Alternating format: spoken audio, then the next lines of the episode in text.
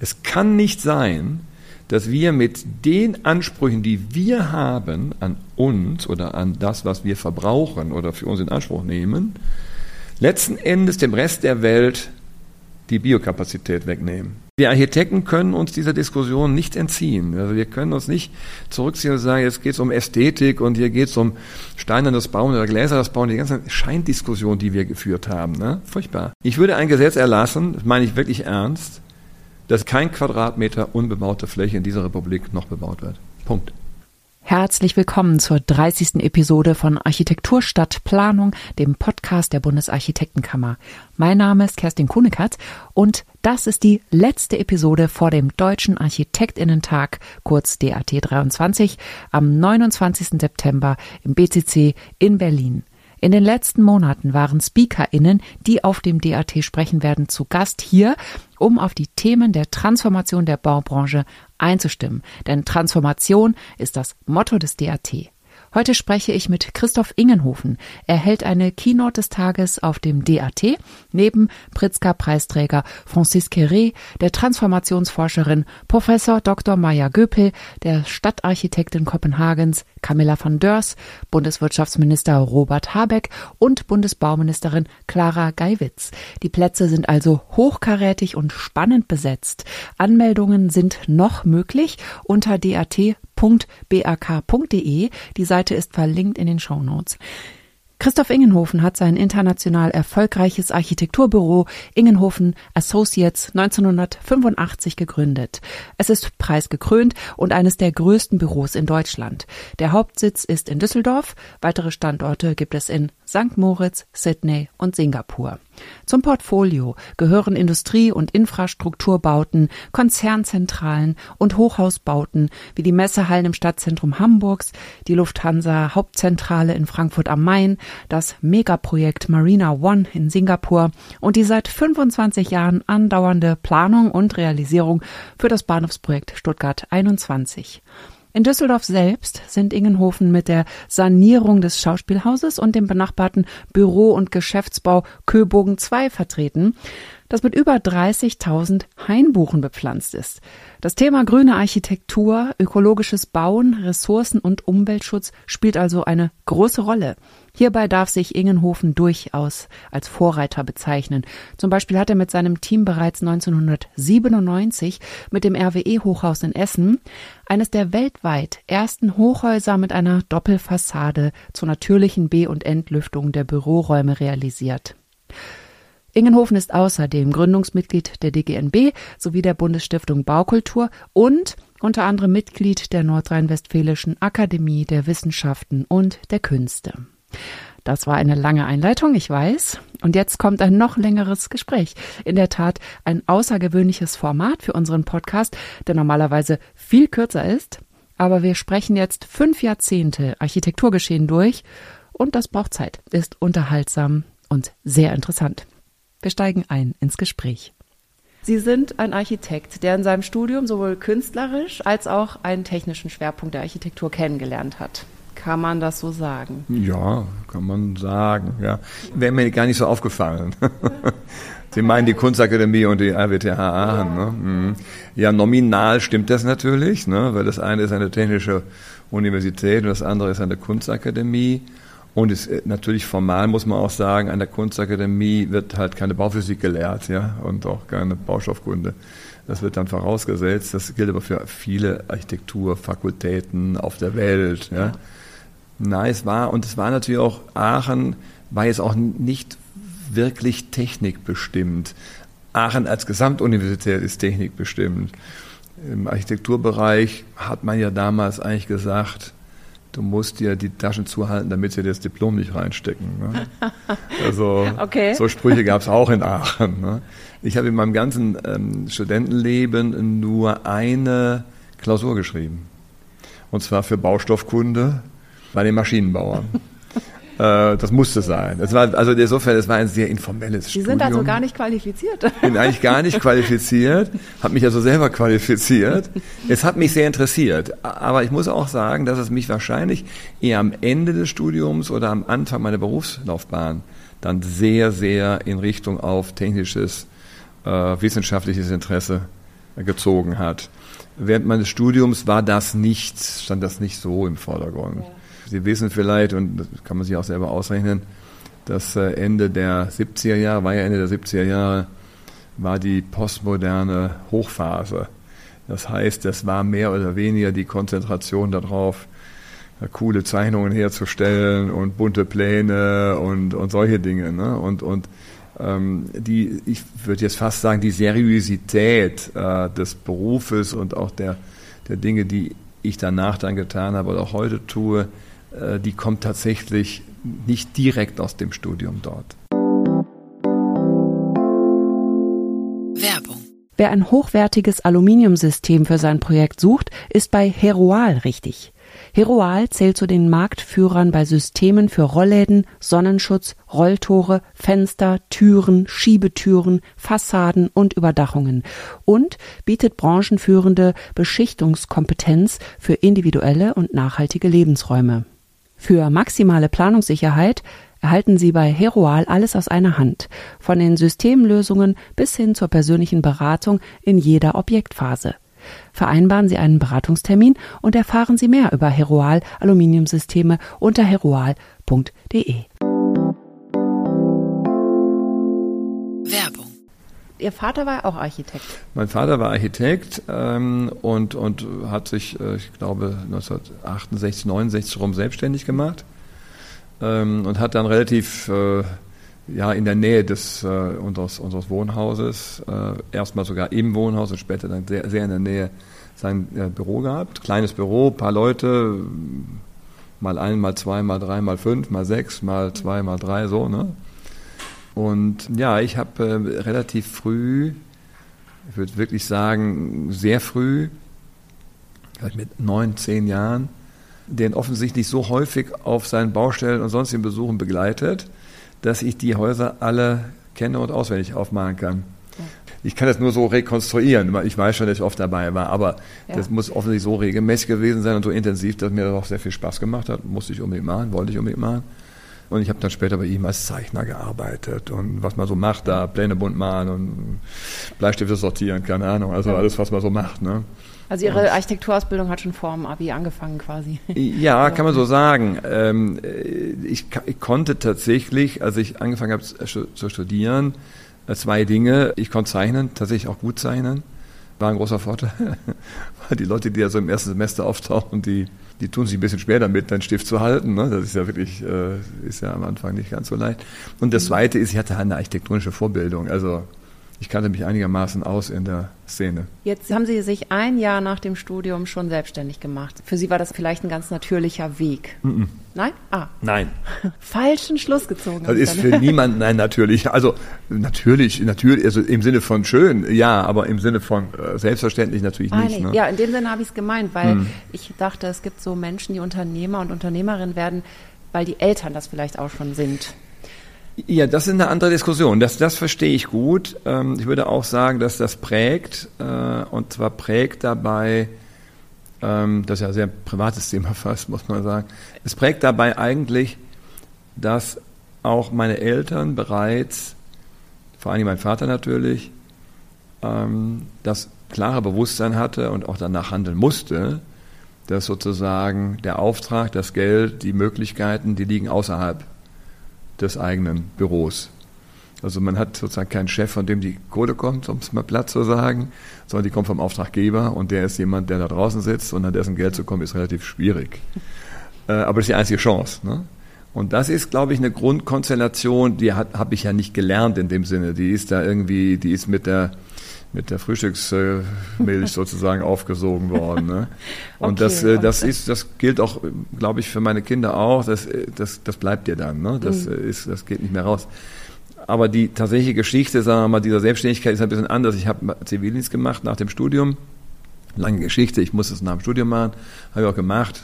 Bisschen schwierig. Ähm, habe währenddessen dann auch gearbeitet, schon mal so nebenher, bei meinem Vater, bei meinem Schwiegervater und so weiter. Auch ein bisschen für mich selber und ähm, habe dann äh, tatsächlich am Ende dieses Zivildienstes, so ungefähr ein Jahr nach dem Ende des Studiums, äh, in den letzten Monaten da eine Aufforderung bekommen für einen äh, großen Wettbewerb. Und das war natürlich out of the blue, also auch für mich out of the blue. Moment mal, bevor Sie selbstständig waren oder wenn ich jetzt. Ja, ich saß beim Deutschen Roten Kreuz am Funktisch und nahm die Bestellungen sozusagen fürs Abendessen an von den Notarztwagenfahrern, das kann man wörtlich so sagen. ähm, und dann hat mich ein Freund angerufen, ein, ein, Bekannter, muss man damals sagen. Heute ist es ein Freund, aber damals war es ein Bekannter angerufen. Und der hat dann gesagt, ich bin bei der Post. Äh, hier Referatsleiter in, äh, oder angehender Referatsleiter in Köln bei der Oberpostdirektion. Und wir machen hier eine Ausschreibung für eine Neubau der Oberpostdirektion. Wir reden von einem sehr großen Projekt. Ja, ne? ja, ja. Ähm, und äh, da haben wir einen eingeladenen Wettbewerb, machen wir da. Da ist der Herr Böhm dabei und der Herr Eller dabei und der Herr Kasper dabei und Heine Wiescher dabei und Krämer Sieverts dabei. Und da haben wir dann noch eine Position frei und wir haben gedacht, wir laden dich ein. Und wie kommen die darauf? Da habe ich den Mund auch nicht mehr zugekriegt erstmal, ja. Ja, wie kamen die da drauf? Weil der fand so mich halt gut. Der kannte mich vom Studium so ein bisschen, gar nicht so intensiv, aber ja, der kannte das. Ja. Und war, war ich da scheinbar irgendwie auffällig geworden, ja. Ja. Und dann war es ja formal so, ich hatte kein Büro, ich hatte keine Mitarbeiter, ich hatte auch keine Zulassung als Architekt. Ich war ja noch gar kein Architekt. Ja, eben. Wie du musst ja das? noch zwei Jahre arbeiten. Das würde jetzt viele interessieren, glaube ich. das geht eigentlich relativ einfach. Man, man, geht dann zum Architektenkammerpräsidenten der Architektenkammer Nordrhein-Westfalen. Das war ein Herr Volkmann damals und sagt dem, schüttet dem sein Herz aus. Und der liebe Präsident hat gesagt, ach, weißt du, das sagst du mal besser keinem. Und wenn dann irgendjemand mal Fragen kommt, dann schickst du ihn zu mir. Dann sage ich dem was Passendes dazu. Und viele Jahre später ähm, ist es dann so gewesen, dass, dass der Bundesrechnungshof tatsächlich diese, diese Abrechnung, irgendwie die Beauftragssituation auch mal irgendwie geprüft hat. Und die kam tatsächlich mit dieser Frage wieder waren Sie berechtigt, als Architekt zu arbeiten und so weiter. Das muss Moment, man wissen. Moment, jetzt haben wir aber übersprungen. Sie haben den Wettbewerb mitgemacht. Ich habe den gewonnen. Sie haben den gewonnen und dann ist aber nichts daraus geworden. Nein, ja, erstmal ist erstmal nee, so schnell geht's nicht. Ach so, es, okay. war dann ein anonymer eingeladener Wettbewerb, der ist juriert worden vom von Leuten aus dem Ministerium, Postministerium und äh, dann ist man ausgewählt worden und dann äh, wurde auch ich überspringe jetzt ein paar Monate, ne, äh, wurde dann auch der Auftrag erteilt. Und zwar sogar ein Generalplanungsauftrag. Wie es mir gelungen ist, die davon zu überzeugen, mir nicht nur eine Einladung zu geben, sondern auch den Auftrag, das kann ich je, klingt jetzt ein bisschen so komisch, wenn man es so sagt, das kann ich jetzt auch nicht mehr so genau sagen. Ich würde mal sagen, Sie haben schon versucht, mich in eine so Art Joint Venture mit anderen Architekten dann mal hineinzuloben. Das hat dann nicht so ganz geklappt. Ich war da schon dazu bereit, klar, natürlich, selbstverständlich. Ja, das war ja eine tolle Sache. Da waren dann große Büros wie HPP beispielsweise da, mit denen hat man sich ja unterhalten. Und ich hatte so das Gefühl, ja, die werden mich überrollen und die hatten das Gefühl, oh, der ist ein Risiko für uns. Also wir waren, man kam da nicht zusammen so richtig. Und dann hat das die, haben das die Leute von der Post auch realisiert. Und dann hatten sie eben tatsächlich, wie man heute sagen würde, Cojones, dann haben die gesagt, weißt du was, das machst du jetzt. Das schaffst du schon. Ne? Und vielleicht, ich habe denjenigen nach langen Jahren mal wieder getroffen, der das damals für die organisiert hat. Und ich glaube, wir waren da gemeinsam so der Meinung, es war schon so, die Post, wie viele andere Institutionen auch, hatte damals ja große Bauabteilungen so ganz in der größten Not hätten die gesagt, naja, das kriegen wir dann schon zusammen hin. Ne? Ja. So, dann haben wir dann eine eigene Abteilung, ein Team und dann werden wir dem dabei helfen, das hinzukriegen. Und die hatten ja gute Kontakte zu großen anderen Büros und auch Büros, die jetzt vielleicht nicht ganz so Signature sind, wo man das hätte dann organisieren können. Aber das stand ziemlich im Hintergrund. Im Vordergrund waren die dann einfach auch mal mutig, kann man sagen. Die waren mutig, die waren cool drauf. Und sie haben mich beauftragt und dann ist das, das ist relativ weit geplant worden, also nicht bis äh, einschließlich Ausführungsplanung, aber bis an die Ausführungsplanung ran, Genehmigungsplanung und so weiter. Und man hat dann, das, wenn Sie wissen, die äh, damalige Deutsche Post war ja noch Post, Bank, Post und Telekom. Dann haben die das aufgelöst, wurde ja privatisiert unter ja. Kohl noch, äh, teilweise privatisiert, teilweise noch in Staatsbesitz und dann hat man das geteilt in diese drei Bereiche und man brauchte keine Oberpostdirektion mehr. Man brauchte dann verschiedene Direktionen für die verschiedenen Bereiche. Zum Beispiel die Telekom brauchte etwas, die Post brauchte etwas und die Postbank war dann woanders. Und die Post blieb da, wo sie vorher schon war, in ihrem Altbau auf der Kleverstraße in Köln.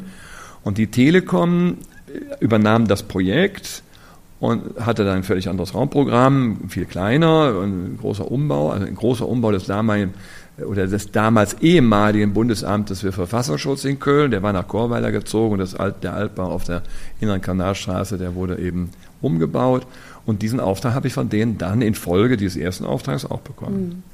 Und der ist dann wiederum daran gescheitert, dass, würde ich jetzt mal heute so sagen, haben wir auch geplant, gemacht, getan, und irgendwann haben die für sich entschieden, dass sie das in ihrer eigenen Abteilung selber weiterplanen wollen. Ein bisschen auch deswegen, weil die Beschäftigungslage wahrscheinlich bei denen auch ein bisschen schwieriger wurde. Und man gesagt hat, dann nehmen wir jetzt aus der freien Wirtschaft wieder ein Stück zurück. Dann können wir doch dann die Durchführungsplanung machen. Die haben das dann gemacht. Wir haben mit dem Projekt relativ wenig danach noch zu tun gehabt. Aber es waren natürlich zwei. Ich meine, das eine war, äh, weiß nicht, war ein 190 Millionen Projekt, ne? Das andere vielleicht 80 oder 90. Also es waren, waren Riesenprojekte. Ne? Was für ein Einstieg ins Berufsleben. Und dann ja. ist Ihr Büro relativ schnell auch gewachsen. Wir haben, das war ja 1987, 88, 89 waren die mhm. Jahre. Ich habe eine Studie für den Umbau des durch Großräume geprägten Rathauses Leverkusen in Auftrag bekommen von der Stadt Leverkusen. Und infolgedessen hatte ich Kontakt mit dem Hans Kammerer, also Kamera Bells aus Stuttgart, denn der Kamera hatte eine, einen Wettbewerb gewonnen zum Umbau der Großräume von Bertelsmann in Gütersloh. Und das war veröffentlicht, dieses Projekt, und da habe ich gesagt, da fahre ich jetzt mal hin, da gucke ich mir an. Habe ich auch gemacht, habe die Leute da kennengelernt. Und die fanden das irgendwie cool, dass ich da so auftauche. Und dann haben die mich zu ihrem Hauptverwaltungswettbewerb eingeladen. Und das war ein Wettbewerb, zu dem es zwei erste Preise gab. Und zwar einmal für Kerker, Mark und Partner und einmal für mich. Und da, ich meine, ich war 30 Jahre alt oder 29 Jahre oder sowas, ne? Und dann hat man dort gesagt, ja, man neigt aber so Gerka Mark und Partner. Und der Mark Wössner war damals der Vorstandsvorsitzende von denen, der fand das nicht so cool, was die da so entschieden haben und hat mir dann gesagt, hör mal, den nächsten Job kriegst du. Ne? Wir werden da schon noch was anderes machen eines Tages. Und dann sind die, mal so das nächste gewonnene Wettbewerbsthema im Prinzip gescheitert. Ne? So. Ja. Das sind dann auch so Geschichten. Ne? Man, ich bin sehr gut bezahlt worden von der Post. Ich kann mich über nichts beschweren finanziell. Aber es ist, äh, das ist dann schon auch ein bisschen frustrierend. Ne? Du ja, willst ja eigentlich was ja, bauen. Ne? Natürlich, ja. Ich habe dann in dieser Zeit auch oft gesagt, also ein kleineres Projekt wäre mir lieber gewesen, hätte ich es wenigstens gebaut. Ne? ja, das bin, ist ja der eigentliche Einstieg. Ja, klar. Und ich bin dann äh, von Bertelsmann tatsächlich zu einem weiteren Wettbewerb eingeladen worden in Berlin. Da war mittlerweile Berlin, hatte noch zwei Stadtverwaltungen, aber die Mauer war weg. Mhm. War also irgendwie 1990, würde ich sagen. Und äh, den Wettbewerb habe ich dann nicht gewonnen, wir haben einen Sonderpreis bekommen. Und dieser Wettbewerb ist komplett gescheitert. Er war auf der Ecke Friedrichstraße, Leipziger Straße. Und es werden sich einige Leute daran erinnern, was daraus geworden ist, denn ähm, der Wettbewerb ist deswegen gescheitert, weil der erste Preisträger war, glaube ich, Brenner Tonon und wir hatten den Sonderpreis. Und äh, gar keinen Preis hatte gar kein Mark. Und die gar kein Marks tauchten aber anschließend auf mit Hefters Erben und Equitable Life. Das waren zwei, zwei Eigentümer, die von der Jewish Claim Conference vertreten wurden. Und zwar wollten die das Grundstück restituiert haben. Also die Alteigentümer vor dem Krieg, die man, ich sage jetzt mal, illegal oder halblegal enteignet hatte. Wollten. Und dafür gab es dann ja einen sehr berühmten Rechtsanwalt, den Herrn Knaute.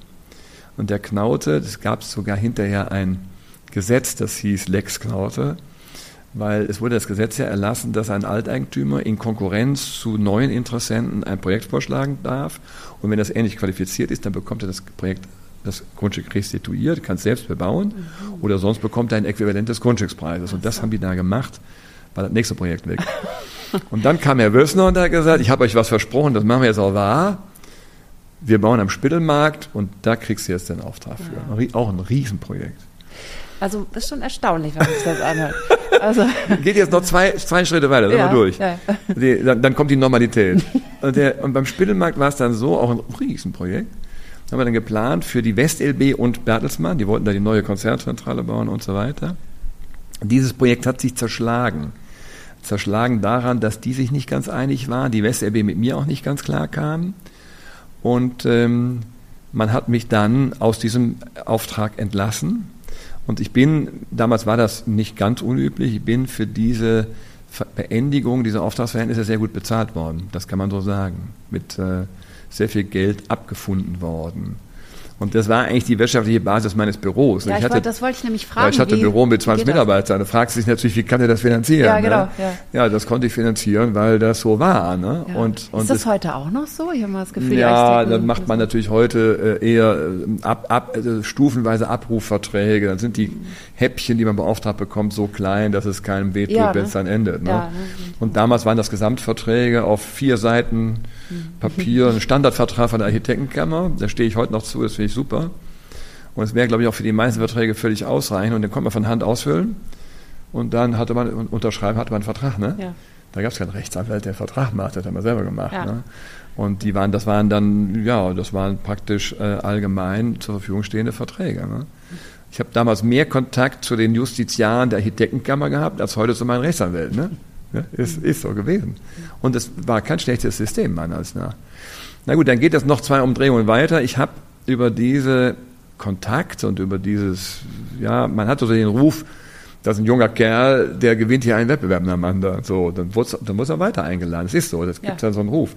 Und man muss ja wissen, die Opas, sagen wir mal, also die ein, zwei Generationen älter waren als ich, die fanden das ja auch ganz cool, jemand zu fördern, der jung ist, solange das jetzt nicht so großes Risiko ist. Ne? Und ähm, so gab es den Dieter Jäger, das war der damalige Chef von Quickborner Team, den hatte ich über das Bertelsmann-Thema kennengelernt. Und der war so begeistert, dass er danach einer unserer größeren Förderer geworden ist. Er hat tatsächlich äh, dann dafür gesorgt, dass die Commerzbank uns zu dem Hochhauswettbewerb in Frankfurt einlud. Da reden wir von 1991, war ich 31 Jahre alt. Und ja, dieser Wettbewerb ist dann ja juriert worden mit dem bekannten Ergebnis, gab einen ersten Preis für Foster, gab es einen zweiten ersten Preis für uns. Die Bank wollte Foster. Manfred Sack und Frei Otto haben einen Artikel geschrieben, damals in der Zeit, unter dem Rubrum Die Bank lügt, ja, weil die Bank hat mir verschwiegen, dass die Wettbewerbsjury einstimmig entschieden hatte, oh. dass beide überarbeiten sollen. Aha. Das haben die mir nicht gesagt. Ja. Und viele Wochen später bekam ich von denen erst das Protokoll und in dem Protokoll stand das drin und ich war natürlich vollständig erschrocken, entsetzt ja. darüber. Dann haben sie mich dann nach Frankfurt bestellt und mir irgendwie einen erzählt. Dann gab es dann auch irgendwie mal einen Ersatzauftrag. Also es war, es war nicht so ganz so cool, aber du wurdest immer bekannter. Ne? Und ich habe damals parallel zu der Commerzbank eine Aufforderung gehabt für die RWE in Essen, Hauptverwaltungswettbewerb. Den habe ich mit einem Kollegen zusammen gemacht und auch gewonnen. Und da ist es zum ersten Mal dann tatsächlich ganz normal, ja, aha, herzlichen Glückwunsch, Auftrag. Jetzt bekommen Sie einen Auftrag. Nicht normal daran war, das war ein Riesenprojekt, sollte die Hauptverwaltung der äh, Ruhrkohle, die Hauptverwaltung der RWE und noch ein bisschen Wohnbau und so weiter gebaut werden.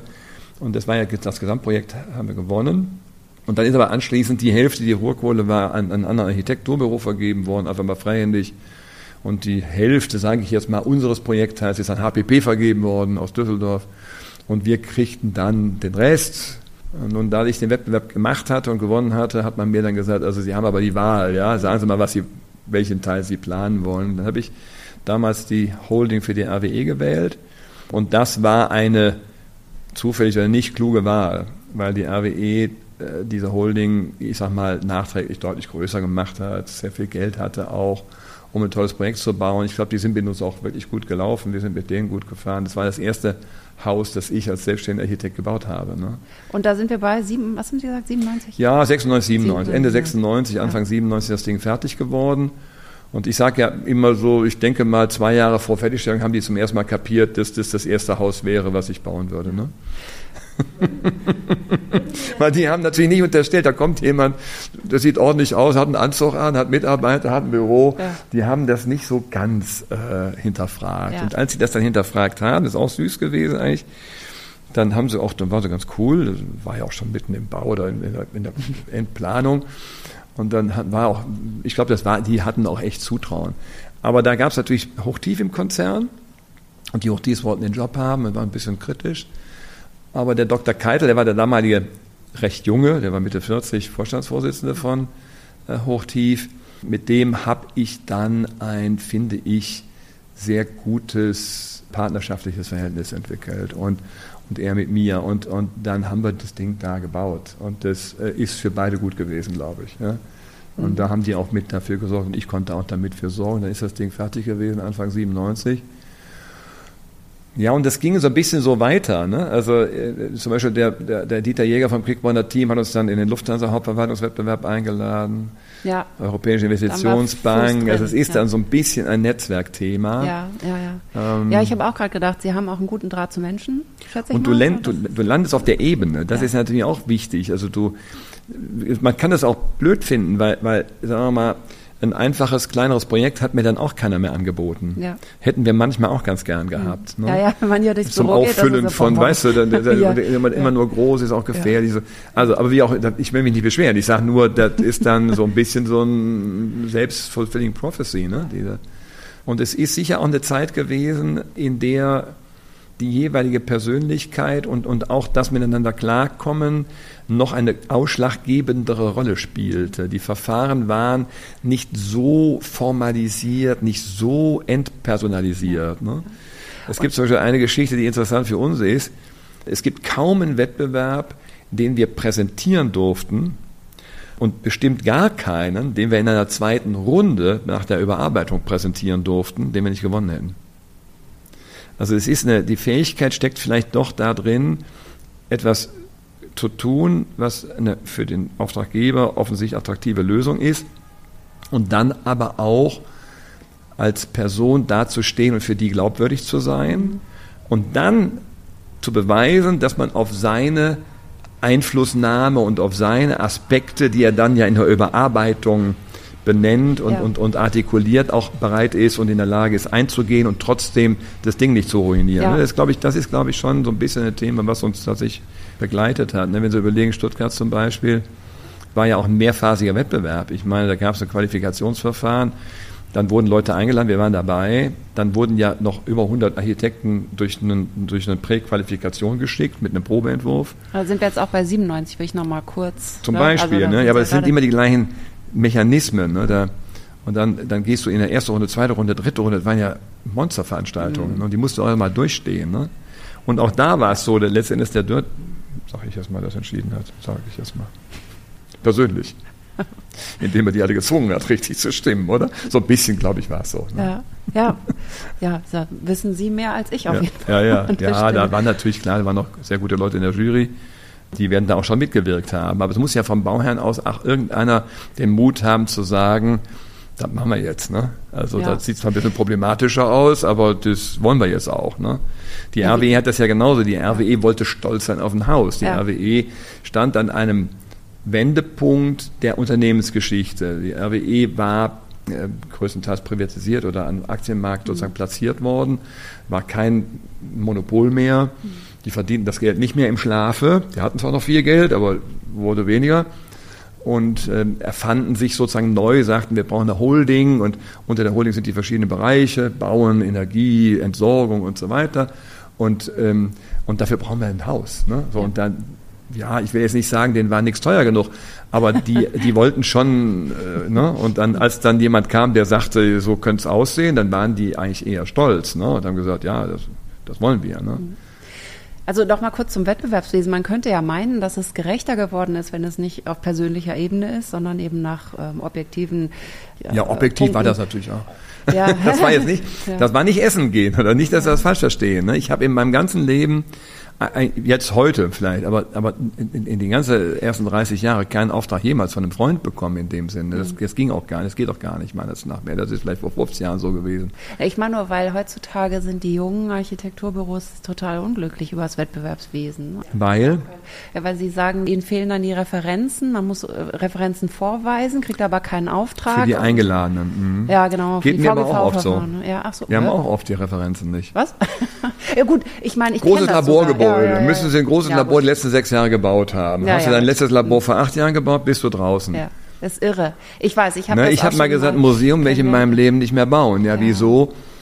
Ja, wenn du keins gebaut hast und dann eine Wildcard kriege ich nicht mehr, dafür bin ich zu alt, dann bin ich schon seit 20 Jahren zu alt für, ne? Und das war's dann, ne? Mhm. Also das ist, das, an dem Wettbewerbswesen passt mir auch ganz vieles nicht. Mir passt schon grundsätzlich nicht, dass es also erstmal von, der, von, den, von, von den Folgen, die es hat.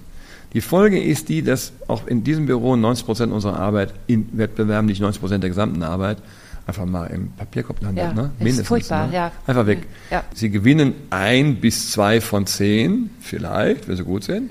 Und davon wird vielleicht die Hälfte tatsächlich ein Auftrag. Ne? So sieht's ja aus. Ne? Und dauerhaft Geld damit verdienen und einen Auftrag und was Tolles, ja, das kommt vor. Das haben wir auch oft genug geschafft. Aber, ja, genau. aber das ist natürlich im Verhältnis. Stell dir vor, Boris Becker hätte 90 Prozent seiner Matches verloren. Da wäre er nicht nach Wimbledon gekommen. Ne? Also geht ja nicht. Ja. Das verliert auch schon mal ab und zu, klar. Aber, Ja. aber das ist dann 90 Prozent ist schon viel, ne? oder 95. Ne? Und ähm, ich glaube, dass das einfach ein Waste of Talent ist. Mhm. ja, ein ja. enormer, äh, ich meine, es ist ja auch nicht so, wenn man die gesamte ähm, äh, sagen wir, Fertigungstiefe eines architektonischen, äh, eines Architekturbüros anschaut, dann ist ja das, worüber wir reden, die ersten 10 Prozent sozusagen. Aber das sind ja die 10 Prozent, bei denen ja, die ganze Intelligenz, die ganze Erfahrung, die ganze, was auch immer, ja, die Fähigkeiten zusammenkommen. Wenn du von dieser Spitze sozusagen dessen, was du tust, 90 Prozent wegschmeißt, dann ist das noch ein bisschen was anderes, wie wenn jemand 90 Prozent deiner Pläne hinten wegschmeißen würde. Ne? Ja. Der schmeißt ja 90 Prozent der Ideen und der kreativen Leistung weg. Ne? Ja. Das ist, äh, das ist falsch. Das ist falsch. Das, das, meines Erachtens geht das unter energetischen äh, äh, Gesichtspunkten Ja, nicht. auch, ne? Wir müssen es irgendwie schaffen, dass die guten Architekten bauen und die schlechten nicht, ehrlich gesagt. Das ist auch ein Thema. Und die Guten müssen auch wirklich so viel wie möglich, also nicht so viel wie möglich bauen insgesamt, sondern so viel wie möglich ihre Energie und ihre Fähigkeiten direkt ins Bauen, ins, ins, ins Konzeptionieren hineinstecken können. Dann wird die Qualität einfach besser, da bin ich ziemlich sicher. Ich glaube, ein Teil unseres Qualitätsproblems, und ich sehe ein großes Qualitätsproblem, hängt damit zusammen, dass ähm, da einfach viel äh, Müdigkeit herrscht und viel äh, Verschwendung. Ja.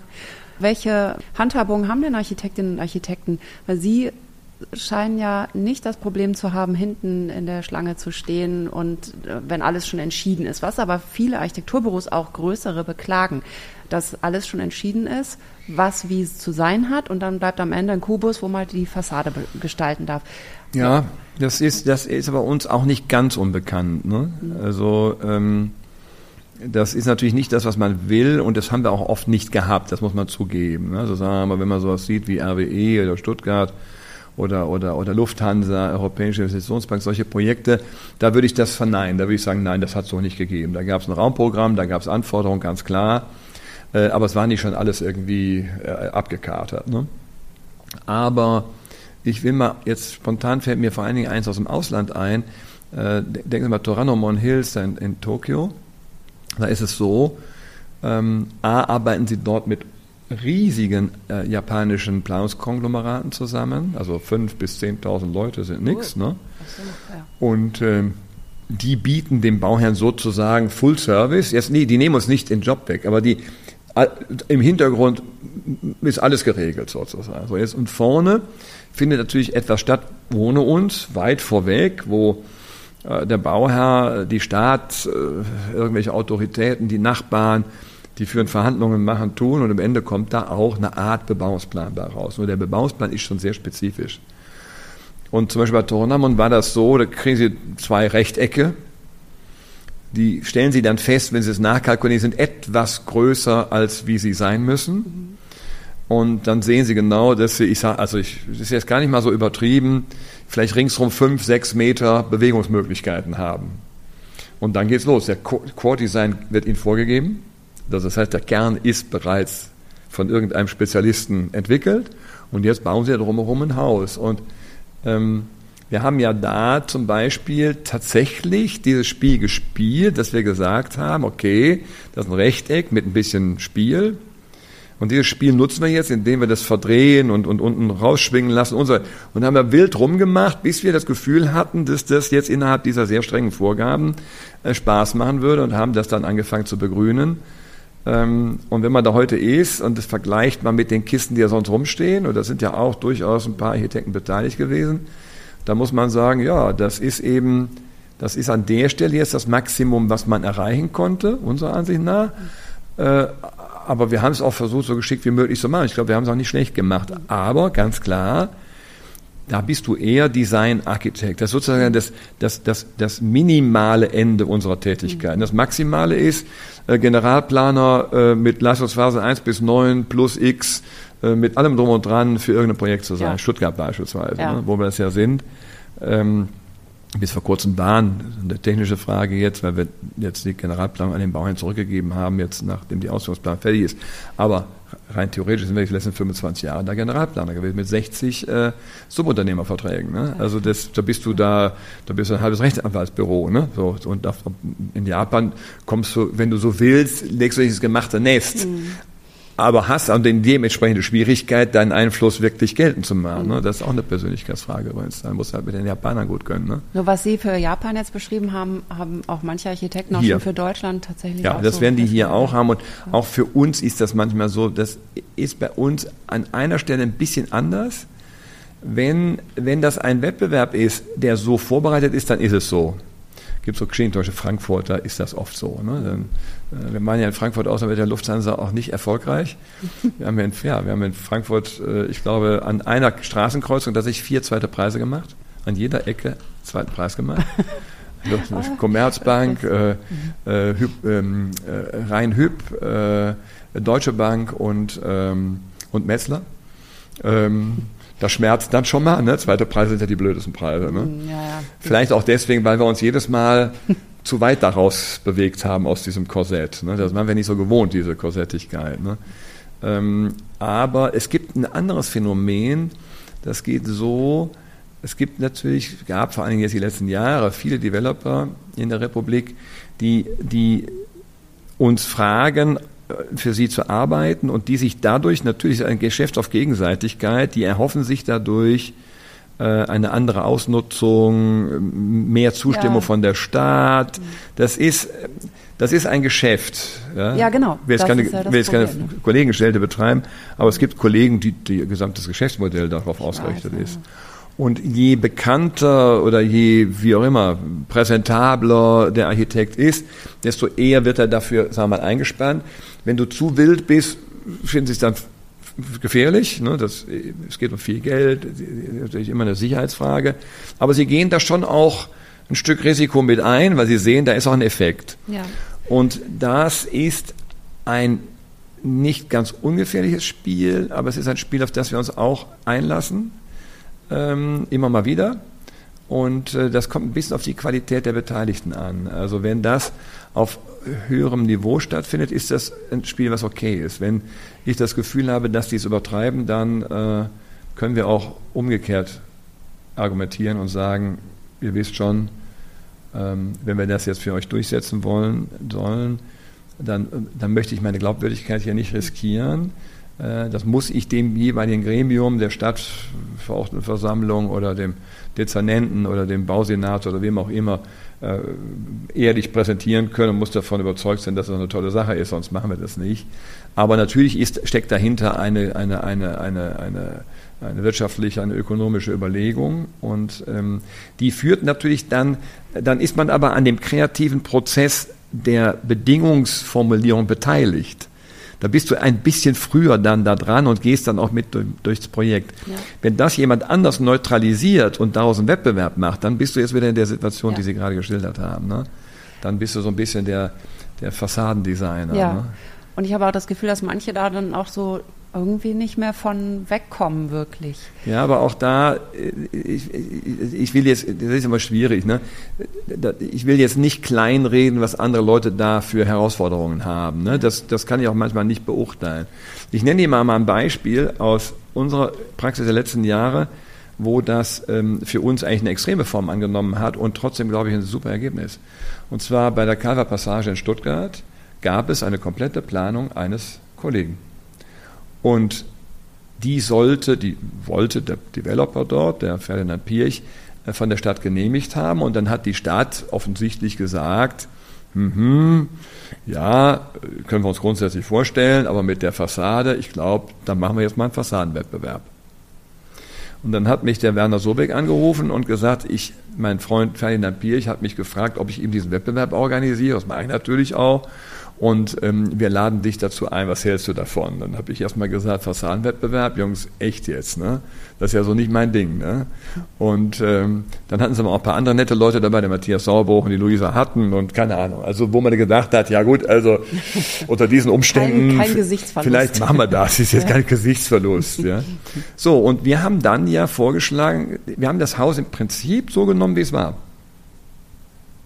kleine Änderungen. Wir sind später etwas einflussreicher geworden dann, aber nominal waren wir nur für die Fassade zuständig. Und wir haben das Haus ja dann komplett begrünt. Wir haben ja ein, ein, ein, ein also phänomenale Menge Grünzeug an dieses Haus sozusagen geklebt und draufgesetzt und haben dann noch dafür gesorgt, dass halt die gesamte Fassade sehr dunkel wurde, schwarz, damit man das, Grün besser sieht. Und solche Dinge konnten wir beeinflussen. Ein netter Kollege, der das gemacht hat und mit dem kamen wir auch gut klar. Und mit den Bauern kamen wir auch gut klar. Und die Stadt fand es ganz toll und die hat das auch durchgewunken. Und dann kam äh, der große Mieter, äh, Rechtsanwälte äh, in dem Fall ähm, und die äh, CMS und die haben äh, ja, da war der Bauherr, glaube ich, äh, nervös, weil sie würden die das akzeptieren. Und die waren ganz begeistert. Mhm. Und die haben gesagt, ja, so super. Und die sind ganz stolz. Nicht? Die machen heute, sie haben einen Film gemacht darüber, die Rechtsanwälte selber, über das Haus, was sie sozusagen als Mieter haben, äh, haben ein Buch darüber gemacht, äh, machen tolle Führungen dadurch und sind ganz stolz darauf. Und auch da, das ist ein bisschen wie bei Toranomon, wir haben halt die Freiheiten, die wir hatten, versucht wirklich klug zu nutzen. Manchmal muss man das auch so tun. Ja. Ne? Also man kann festhalten, Fassadenwettbewerb ist nicht immer schlecht. Es nee. gibt durchaus Rahmenbedingungen, die das okay machen. Wenn man jetzt die ganzen großen Projekte betrachtet, die Sie machen, mhm. seit wann sind Sie an Nachhaltigkeit in der Architektur interessiert? Hat das schon im Studium angefangen oder später in Ihrem beruflichen Dasein? Nee, das hat im Studium ein bisschen ganz klein bisschen angefangen. Es gab in Aachen ähm, ich habe ja eben erzählt, Aachen war nicht so technisch bestimmt, die Architekturfakultät, wie man das vielleicht glauben könnte. Wir hatten noch eine Menge Freiheiten. Ähm, beispielsweise Fritz Eller war ein, einfach ein super Professor, vielleicht besserer, noch ein besserer Professor als ein Architekt, also so ein bisschen. Es gibt ja, ja Leute, die einfach eine Begabung haben, ja. Leuten ein gutes Gefühl zu vermitteln und sie zu motivieren und so weiter. Und das war er ganz bestimmt. Ähm, andere haben da mehr so eine Art Ego-Trip gemacht, ne? So, ich bin der tolle Architekt und ja. ihr seid alle kleine Fliegen hier und ihr müsst das machen, was ich will. Ne? Ja. Mit denen habe ich mich dann versucht, ein bisschen zu duellieren. Das war nicht, ist ja nicht immer gut ausgegangen. Ähm, aber man hatte eine, ein Stück Freiheit und diese Freiheit konnte man natürlich nutzen, indem man jetzt einmal Traumvilla am Traum, Traumstand äh, stand. Ist ja, das machst du dann mal einmal, dann hast du verstanden, dass das jetzt nicht das Wahre ist, weil, weil diese Art von Freiheit ist eigentlich eine Scheinfreiheit. Das, ja. ja das ist so wie, wie, du kannst machen, was du willst, aber das ist ja keine Herausforderung. Ja? Wobei wir jetzt zeitlich sind wir wieder in den 80er Jahren jetzt gerade und da, ja, war, da gab es Anfang der 80er. Und wie war das Selbstverständnis dann für die Nachhaltigkeit, wenn Sie jetzt sagen? Ja, ich bin unterwegs dahin. Das Thema ist, diese Erkenntnis, das jetzt einfach nur so ein bisschen rumentwerfen, das ist ein bisschen schwierig, hat einen natürlich neugierig gemacht. Und dann habe ich parallel die ersten zwei Jahre des Studiums habe ich bis zum Vordiplom Kunstgeschichte studiert, parallel, bei Holländer und Manfred Speidel. Und Holländer war jetzt eine andere Geschichte, das war dann eher Malerei und das Fantastische in der Kunst und so weiter.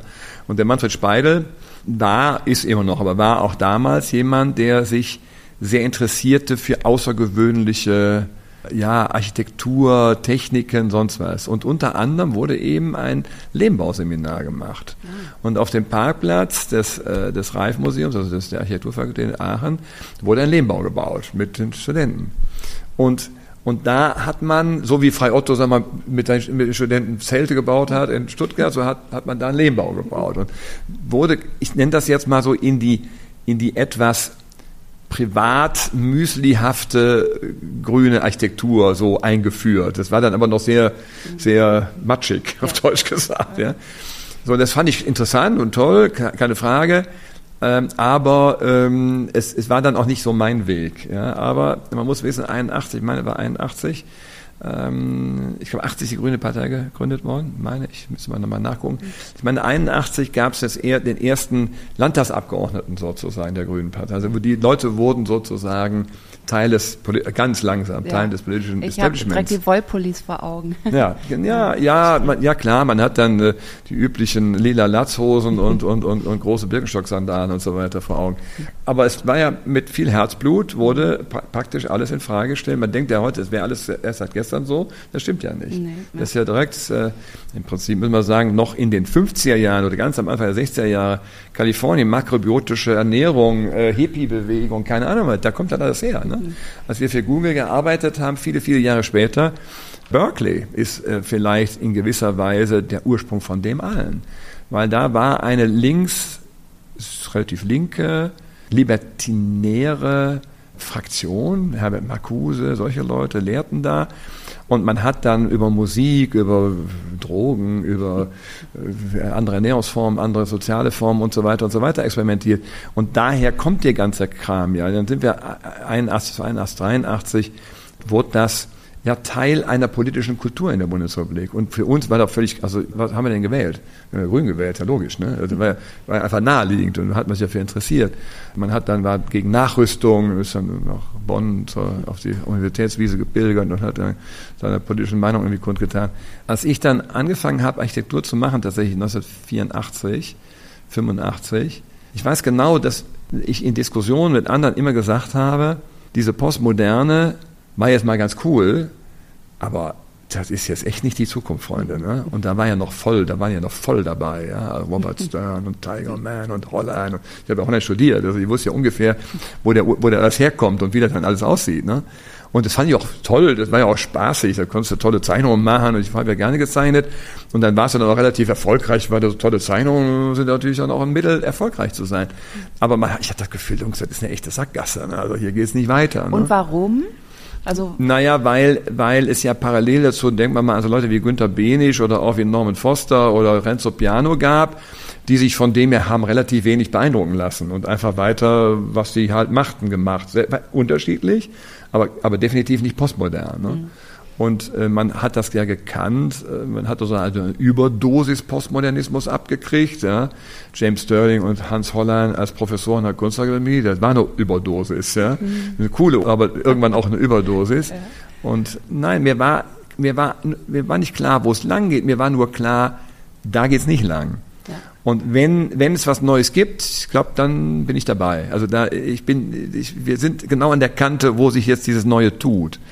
Und wir haben dann relativ schnell, wenn man jetzt springt von 85 nach 91, wir haben ja in 91 bereits bei der Commerzbank in einer der Wettbewerbsausschreibung stand ein Satz drin, der lautete, wir suchen ein ökologisch orientiertes Projekt für dieses Hochhaus. Da stand da drin. Viel mehr stand da nicht. Da stand jetzt nicht irgendwie im Detail, wie das so geht. Und ich habe ja dann Frei Otto angerufen, den ich ja nicht kannte, und habe mich vorgestellt und gesagt, ja, ich bin der und da habe ich da so einen Auftrag oder so, eine, so eine Einladung zum Wettbewerb und hätten Sie denn Lust, dass wir vielleicht uns mal drüber unterhalten und der alte Mann war, ja, war sehr hilfreich einfach und dann bin ich da hingefahren und im Prinzip habe ich gesagt, ich weiß nicht, wie das geht, ich weiß aber, was ich will. Ne? Ich möchte daran mitwirken. Ich möchte jetzt was tun, was dieser Verantwortung tatsächlich total gerecht wird.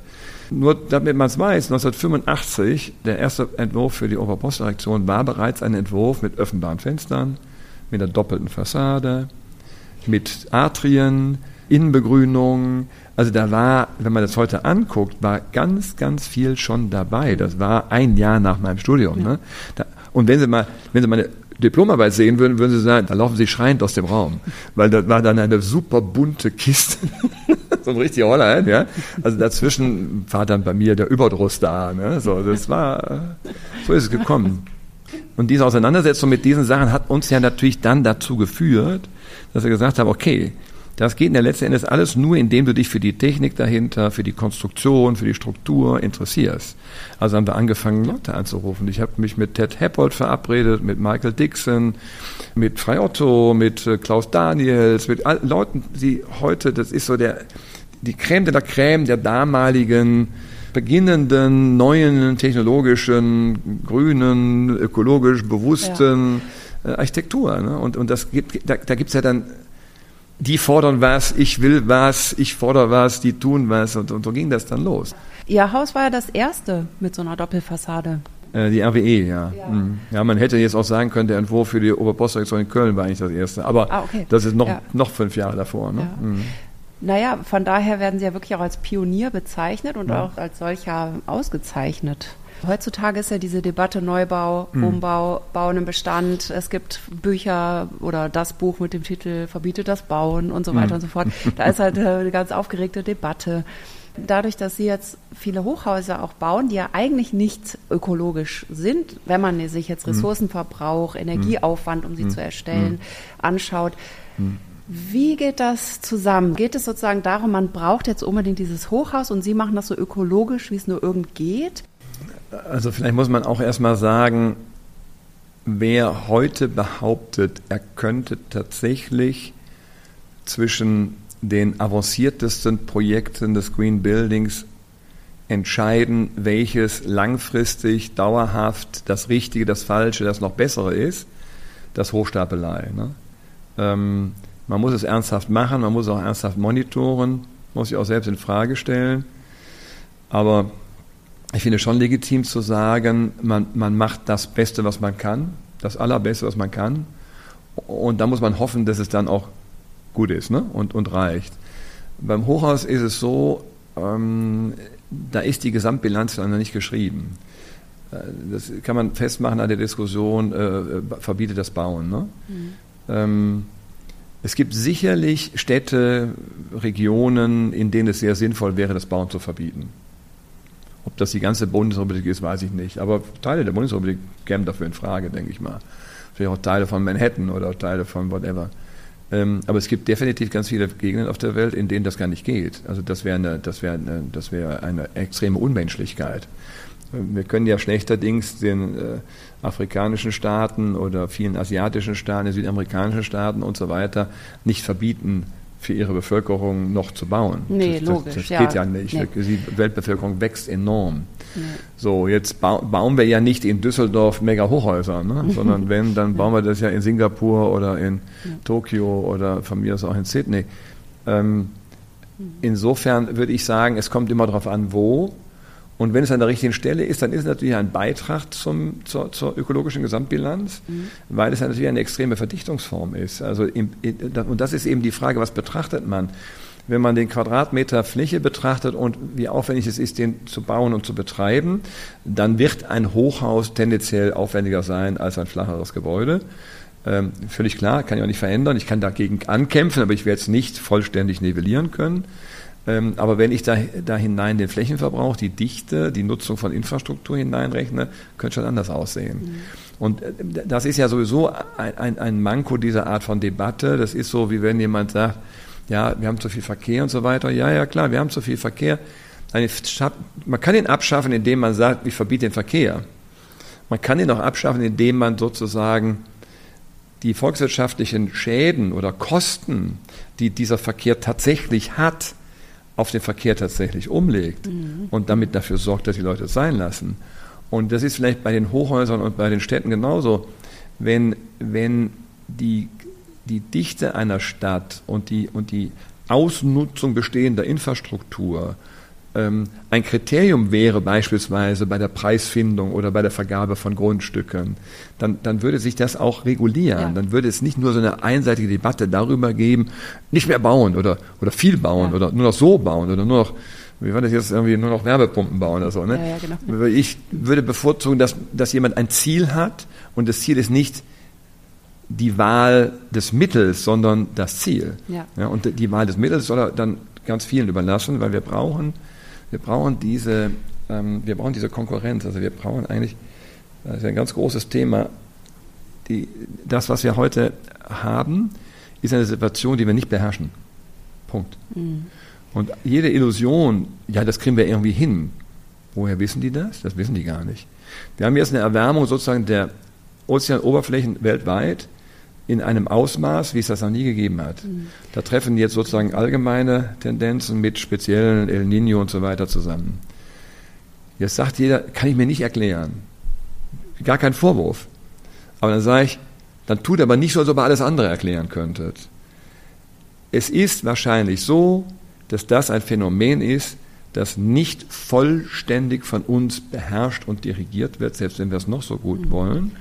Und wenn, wenn man ein solches Problem hat, das kennt man von seinem eigenen Leben auch, dann hilft ja nicht zu sagen, ich tue jetzt mal so, als ob ich eine Lösung hätte und da rennen jetzt alle dieser Lösung hinterher, mhm. sondern hilft eigentlich am ehesten, dass man alle einlädt und ermutigt, ähm, experimentell zu sein, kreativ zu sein, innovativ zu sein, erfinderisch zu sein. Ja, und natürlich schädliches Verhalten sein lassen, wenn man jetzt gerade bei zum Beispiel. Das Problem erstmal ja. vermeiden und reduzieren ist schon ja. klar, aber auch ich sage jetzt nicht wild experimentieren, darum geht es mir nicht, aber, aber es oh, muss. Das wäre total schön, wenn es ginge. Es muss zu einem gewissen Grad einfach eine Konkurrenz äh, verschiedener äh, Lösungsmöglichkeiten geben. Ja. Und, und, und da kann ich nur sagen, da wird es am Ende Millionen von geben müssen, damit wir aus dieser Erfahrung heraus den richtigen Weg finden. Ja.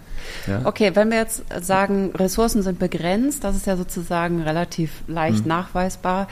Klar, ähm, dann äh, genau, dann kommt man sozusagen ja auch dahin, was jetzt ja viel propagiert wird, dass man eben auch die Dinge abbaubar macht. Funktioniert das auch bei einem Hochhaus? Haben Sie da auch schon so ein digitales Verzeichnis, welche Materialien da drin sind und können die wiederverwendet werden? Nein, das würde ich so nicht sagen. Es gibt, es gibt ja schon Länder wie Singapur und auch Japan, in denen man auch, auch auf dieser gleichen Höhe diskutiert mhm.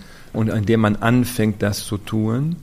Ähm, aber ich würde mal sagen, dass die ersten Projekte, die wir selber machen, bei denen das tatsächlich in ernsthafter Form passiert, die sind gerade sozusagen in der, in der Entstehung. Wir ja, machen ein Projekt in der, so, ja. in der Hafen City in Hamburg, ein großes Projekt, bei dem wir das tun mit, äh, mit dem Werner Sobeck zusammen und natürlich auch unter sozusagen äh, strenger Aufsicht der Hafen City. Mhm. Und wir machen das bei äh, einem Projekt in Freiburg äh, für die weiteren Bauabschnitte des äh, Rathauses dort, wo wir also über das Thema verbrauche bitte viel weniger Energie bis zu einem Extrem. Okay, ja, da glaube ich, sind wir ganz gut jetzt so unterwegs. Kann man immer noch besser werden, aber da ist, da ist viel getan. Produziere deine Energie möglichst selbst oder stell sicher, dass sie so produziert wird, dass dabei nichts verbrannt wird und kein CO2 entsteht. Da sind wir, glaube ich, auch ganz gut. Dann war der dritte Schritt, war der, tu das bitte nicht nur für das Haus selber, sondern auch für die Nutzer in dem Haus. Okay, da kriegen wir mittlerweile auch hin. Ist jetzt echt nicht leicht.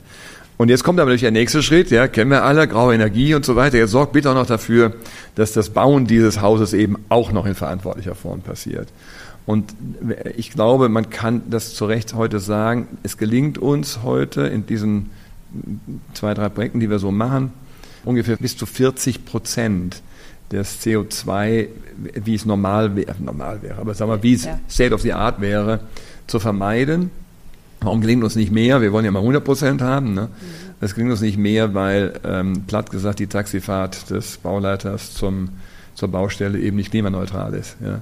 Und, ähm, und auch nicht die, äh, was, die morgendliche Fahrt zum Büro des Herstellers der Fassade. Also das Allumfassende werden wir erst dann hinbekommen, wenn es tatsächlich auch die Gesamtwirtschaft sich klimaneutralisiert hat. Mhm oder CO2 befreit hat. Das wird uns, denke ich, schon gelingen mit einem enormen Aufwand und äh, Energie, also an, an, an, an Motivation ja. und Kraft. Ja. Ähm, aber da sind wir auf andere angewiesen. Das kannst du nicht im Projekt selber alleine tun. Ne? Aber so weit gehen wir schon. Und wenn ich ein bisschen frech sein darf, würde ich sagen, bei vielen wären wir heute froh, wenn sie den ersten Schritt schon mal gegangen wären. Mhm. Nämlich wirklich so wenig Energie verbrauchen in den Dingen, wie es so gerade, gerade, gerade geht äh, den zweiten Schritt dann, die auch noch verantwortlich zu produzieren, die gehen die meisten schon nicht mehr. Den dritten Schritt dann auch noch für die Nutzer zu machen, da haben die noch gar keine Ahnung von. Und äh, von Cradle to Cradle und von äh, grauer Energie, da reden die dann zwar, aber ich würde mal sagen, das ist die hohe Kunst, die man da betreibt. Das ist aufwendig, schwierig, äh, in der Abstimmung auch mit allen anderen Planungsbeteiligten. Der Bauherr muss überzeugt werden die Behörde muss überzeugt werden. Das ist jetzt Stand der Dinge auf jeden Fall. Das soll ja, also, also da ist, ist anstrengend. Ja. Und ich finde das ja toll, ist auch, ist auch kein Beschwerden in dem Sinne, aber man soll es nicht unterschätzen. Ja, noch. Also vielleicht wird es ja einfacher. Ja, ja, klar, wird es einfacher, wenn mehr mitmachen, ist, ist gar keine Frage. Ne? Äh, und wenn es breiter wird. Aber es gibt zum Beispiel die schöne Diskussion, ist es denn wirklich sinnvoller mit Holz zu bauen als mit Beton mhm, zum Beispiel. Ja, mhm. da können wir uns jetzt nächtelang drüber streiten. Also da wirst du Leute finden, die sagen, nur noch Holz, und dann wird es andere Leute geben, bist du völlig wahnsinnig, damit kann man nicht mal 10 Prozent der Weltbevölkerung beglücken. Ja. Wir müssen nach wie vor mit Beton bauen und und und. Ja. Dann gibt es dann Leute, die sagen, lass uns das doch entscheiden, gib mir doch eine Vorgabe für das Thema CO2, reduzieren wir doch mal erstmal jetzt CO2 im Beton. Gibt es auch Leute, die heute sagen, geht vielleicht demnächst auch mit Null sogar. Man sieht, wenn, die, wenn da eine Diskussion aufkommt und harte Vorgaben gemacht werden, bewegt sich doch eine Menge. Ne? Mhm. Eine ja, genau. Menge. Ich sehe es aber beim Dieselskandal. Dieselskandal, Riesensauerei, war für uns ganz schlimm. Im Ausland ganz schlimm. Ja, die Deutschen, Betrüger. Das hätten wir euch echt nicht zugetraut. Ne? Ja, haben wir überall gehört. Es gibt keine Sitzung irgendwo in Singapur, Tokio, wo das ist, ist immer bis heute noch immer ein Thema. Immer. Oh das ist eine große, ja, das ist, das ist eine fundamentale Beschädigung des deutschen Markenkerns gewesen. Mhm. Und das geht gar nicht. Und ne? das haben Sie in der Architektur sogar zu spüren bekommen. Ja, das erzählen die uns. Ja. Das erzählen die uns. Die sagen, wie konnte ihr das denn machen? Das ist ja ganz schlimm. Das, das müsst ihr sein lassen. Das, ihr seid doch ganz toll. Was macht ihr hier eigentlich? Das ist ein echter Vertrauensverlust. Mhm. Und ähm, ich würde sagen, ähm, gefühlt, unmittelbar nachdem der Skandal ruchbar wurde, gab es dann plötzlich Leute, die gesagt haben, ja, aber wir können doch easy dafür sorgen, dass hinten gar nichts mehr rauskommt. Du gedacht hast, ja, jo, warum hast du das denn nicht gemacht? Ja? ja genau, also der Druck unter diesen Ereignissen hat ja da eine enorme Innovation sozusagen losgetreten. Ne? Und ich glaube, das ist auch das, was man muss. Man, man muss den Leuten nicht vorgeben, wie es geht. Man muss den Leuten eine harte Vorgabe machen, was es verbrauchen darf oder was es emittieren darf oder eben nicht. So, ne? Konkret CO2-Bepreisung zum Beispiel. Und das müssen dann eben alle tragen. Ja klar, da muss man halt auch alles ausdehnen. Ich meine, da gibt es ja Diskussionen über Privatflieger, wo ich dann immer sage, lass mal die Privatflieger in Ruhe, beteiligt dir einfach mal am CO2 Freihandel und gibt denen doch mal der Lufthansa und auch diesen Privatleuten mal den, die Vorgabe, dass sie in drei Jahren mit klimaneutralen Treibstoffen fliegen. Mhm. Und dann geht das Wettrennen los. Ja, genau. Ja? ja. Also, jetzt, also ich finde, ich, ich glaube, man unterschätzt einfach auch die Innovationskraft, ja. die da losgetreten wird. Ne? Wenn wir das jetzt mal auf Architektur zurückbringen, welche Forderungen wären denn da konkret? Also ich denke jetzt gerade an den Deutschen Architektinnen-Tag, da sind auch Politiker und Politikerinnen. Robert Habeck kommt ja sogar. Ja, dem lieben Robert Habeck würde ich empfehlen, ich würde ein Gesetz erlassen, das meine ich wirklich ernst, dass kein Quadratmeter unbebaute Fläche in dieser Republik noch bebaut wird. Punkt. Es kann nicht sein, dass wir mit den Ansprüchen, die wir haben an uns oder an das, was wir verbrauchen oder für uns in Anspruch nehmen, letzten Endes dem Rest der Welt die Biokapazität wegnehmen. Da kann, da kann nicht, das kann nicht die Zukunft sein. Und wir sind reich genug und es geht den Leuten gut genug. Da muss man von mir aus darüber nachdenken, wie man das in Zukunft tut. Aber es kann ja nicht daran liegen, dass wir bei 3 oder 84 Millionen Menschen eine Million mehr hier haben. Das ist 1,2 Prozent. Ja, da muss halt jeder auf 1,2 Prozent seiner Fläche verzichten. Ich, ich, ich kann, das kann nicht sein. Das kann nicht sein, dass wir jetzt demnächst achtspurige Autobahnen bauen und es kann nicht sein. Es gibt sicher Ausnahmen. Die Bundesbahn würde ich da ausnehmen, die darf noch ein bisschen was bauen, ja, die darf, soll sogar bauen. Aber es muss ganz klar der Neuverbrauch von Fläche, der muss runter und es muss dann irgendwann auch die Kurve gefunden werden, wo dann Flächen, die bis jetzt benutzt sind, wieder entwidmet werden. Mhm. Das wäre eine äh, Vorgabe. Ich würde auch ganz klar vorgeben, dass ähm, in einem sehr kurzen Zeitabschnitt keine imitierenden Materialien, keine imitierenden äh, Energieproduktionen mehr erlaubt sind. Wir werden das gar nicht anders tun können. Ne? Wollen wir so weitermachen? Ich glaube nicht, dass wir so weitermachen, weil ich glaube, dass man unterschätzt auch die Bevölkerung. Ja. Ich glaube, das ist gar nicht deren Problem. Ich glaube, deren Problem ist die Bevormundung. Ja, dieses, du musst bis nächste Woche deine Heizung abschalten. Ja, gut, Jungs, lass, uns, lass, lass mich doch mal in Ruhe. Mhm. Gib mir doch eine Vorgabe, muss ich überlegen, wie ich die einhalte. Dann ja. werden die schon das, kreativ werden, die Typen. Ja. Ne? Okay, also da ist äh, eher ja. so ans Portemonnaie gehen und dann kann jeder selber entscheiden, wie viel er. Ja, die Konkretheit. Ne? Ähm, Sie kennen den Veggie Day, ne? Ja. Die Diskussion. Ein Veggie Day ist doch total sinnvoll eigentlich. Aber so wie der formuliert wurde, war das für die Jungs unvorstellbar, ne? Ja. Aber, aber das muss man halt besser machen. Das ist machen. halt, ja gut, das ist ein Kommunikations Da macht auch jeder mit, wenn du den ja. äh, ordentlich motivierst. Aber wenn das rüberkommt wie, äh, du böser Fleischesser, na ja. gut, dann ist natürlich schnell Aber so drehen das ne? ja immer die Populisten, die dann von rechts kommen. Also, das ist das Ja, das ist, ist also, ja, da provoziert man damit aber auch. Ja, ne? ja, ja, ja, das stimmt. Und wir Architekten können uns dieser Diskussion nicht entziehen. Also wir können uns nicht zurückziehen und sagen, jetzt geht es um Ästhetik und hier geht es um steinernes Bauen oder Gläsernes Bauen, die ganze Scheindiskussion, die wir geführt haben. Ja. Ne? Furchtbar. Ja, aber jetzt haben Sie gesagt, man soll nicht mehr emittieren, dann könnte man ja gar nicht mehr bauen.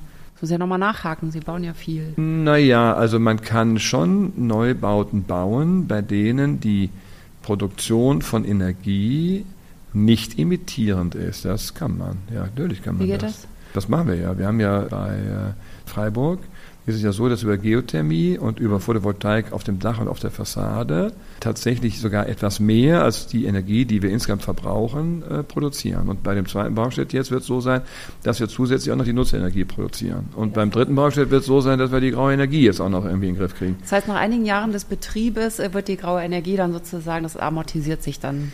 Nein, die graue Energie, Vorsicht, mit der grauen Energie müssen wir vorsichtig sein. Die graue Energie, die, die, die im Bauen drin steckt, kann man nicht amortisieren durch eine verantwortliche Energieproduktion zum Betrieb des Gebäudes. Äh, Da ist man ja froh, wenn man da neutral ist. Also wenn, wenn es mir gelingt, Kälte, Wärme, Strom, also diese Dinge alle, so zu produzieren, mit Strom letzten Endes, Ja. zu, also eh zu produzieren. Und das selber zu tun, ich vergesse mal jetzt Spezialgeschichten wie Fernwärme und so, sondern wir bleiben erstmal bei dem Haus sozusagen, das sich selber versorgt. Ähm, Und das tue ich mit Photovoltaik und mit Geothermie, dann bin ich da erstmal raus, weil ich kann den Stromanteil der Geothermie, also die Wärmepumpe, mit Photovoltaik erzeugen, ich kann den Strom mit, also den ich brauche für Beleuchtung und so weiter, damit erzeugen. Das, das, da- das ist auch interessant, weil wenn man das will, das ist ja die Kapazität des Hauses ist ja begrenzt, was diese Dinge anbelangt, dann bist du schon von daher gezwungen, den Energieverbrauch runter zu prügeln, ne? weit runter zu prügeln regelrecht, damit du mit dem, was du produzieren kannst, dazu ein, einigermaßen in den Griff bekommst. Ne? Die Frage der, der grauen Energie ist viel komplizierter. Das habe ich ja eben versucht zu erklären. Da, da ist natürlich, da ist der erste Schritt schon die 30, 40 Prozent. Und dann, Ja. und dann müssen die anderen mitmachen. Dann werden wir dann besser. Also, Ja. Kannst im Projekt selber kannst du praktisch nicht mehr besser werden dann. Ne? Ne, okay, aber das ist generell ja die Debatte, die wir ja aktuell führen und deswegen kommen wir Das soll mal erstmal jeder tun. Ne? ja, bei 140 oder 150.000 deutschen Architekten würde ich gerne mal 150.000 dabei sehen, das zu tun. Liebe Kollegen Und Kolleginnen. und Kollegen, Entschuldigung. Ja, ich meine, Sie kommen ja auch aus einer Zeit, Sie hatten wahrscheinlich noch nicht mal weibliche Mitstudentinnen damals, oder? Das, da- die Frage habe ich gelesen, die ist lustig, das stimmt nicht, das waren stimmt damals schon okay. 50 Prozent. Ja, wirklich. Es ist tatsächlich immer schon sehr, Ja. das Architektur ist so, ne? wie heute auch Medizin und so. Es gibt ja Berufe, in denen das schon vom Studium sehr ist. Die Frage ist beim Architekturthema ja immer nur eher die gewesen, wo landen die eigentlich? Ja, ja. Also sind die heute in diesem Büro, haben wir da einen 50-prozentigen Frauenanteil, haben wir nicht. Wir haben vielleicht einen 30-prozentigen Frauenanteil. Mhm. Und in Führungspositionen wird das dann immer weniger. Es ist ein strukturelles Ja. Problem. Wir kommen ja schon aus so einer Zeit, als ich Architektur studiert habe, ich, es gab nur männliche Vorbilder. Was musste ich mir für Sprüche anhören die ganze Zeit? Das habe das hab ich auch noch erlebt, ähm, wo ich ganz klar sagen muss, ich meine, das waren natürlich Arschlöcher auf Deutsch gesagt. Ne? Diese Sprüche, die es die hat wirklich gegeben, ich nenne jetzt mal keine Namen, aber äh, in der Vertiefungsprüfung, äh, was wollen Sie denn hier? Ne? Ja, wie, ich mache die Prüfung. Ja, ziehen Sie mal, ziehen Sie mal ein Schürzchen an und servieren mal den Kaffee. Ne? Das, da bist, da bist du daneben gestanden, hast gesagt, sag mal, hast du noch alle Tassen im Schrank? Aber das ist ja noch bis in die 80er Jahre hinein offensichtlich möglich gewesen, so einen Spruch abzulassen. Und natürlich war das für die Betroffenen schon, also das war jetzt kein Witz. Das wurde auch nicht als Witz verstanden. Ja. Wer darüber gelacht hat, der hatte, der hatte schon noch damals schlechten Geschmack. Ne? Aber klar, das gab's. Und, und das hat natürlich auch seine Wirkung gehabt, ist auch keine Frage. Und dann kommt dazu, dass diese Art der Arbeit mit äh, irren Überstunden und Wochenenden und kein Urlaub und was auch immer, ja klar, ist das natürlich vernichtend, ne? Familienlebensvernichtend, ja, das ist so. Ne? Verhandelt wird ja immer noch, wie ist diese Aufteilung und so weiter, auch in jungen Familien. Ne? Hm. Klar, ich kenne das, ich habe ja viele Kinder, die sind davon betroffen. Ne? Und die geben sich echt Mühe, ne? das muss man sagen. Also die geben sich auch in dieser Verhandlung echt Mühe miteinander. Sind die auch alle Architekten und Nee, Architekten? keiner. Nee, keiner. Ich muss ja was falsch gemacht haben. Nein, die sind, äh, nee, die sind alle was anderes geworden. Die sind äh, einige, äh, also die, die drei Jungs sind tatsächlich alle äh, auf verschiedene Art und Weisen noch in der Nähe von Real Estate, also Immobilien, Wirtschaft und Hotel und solchen Dingen gelandet. Äh, Und die Mädels sind ganz was anderes geworden. Eine ist Hebamme und eine ist äh, Modedesignerin. Ähm, aber ich kriege da halt mit, wie die Jungs mit ihren Mädels und die Mädels mit ihren Jungs da verhandeln und tun und machen. Und das, der, der, der Kampf, also ist ja kein böser Kampf jetzt, aber sagen wir mal, die, das ist schon eine Art freundliche Auseinandersetzung, die ist schon da. ja, ja, ja. Und die wird jetzt nicht irgendwie einseitig betrieben, die ist einfach objektiv nicht einfach lösbar. Ja, dann bleib du doch zu Hause, dann bleib du doch zu Hause, dann mach doch mal zwei Jahre Pause, dann teilen wir uns das halbe halbe. Ja, das versuchen sie dann auch. Und es ist einfach in der Praxis, es bleibt ein Konflikt. Weil die Arbeitsstrukturen vielleicht oder ne, unsere gesellschaftlichen Strukturen sich ja viel langsamer auch verändern. Das sind ja nur wirklich auch Vorreiterfamilien. Böse ne? gesagt waren meine äh, erfolgreichen Architektinnen immer entweder geschieden oder, oder äh, in jedem Fall kinderlos mhm. und meistens auch noch geschieden.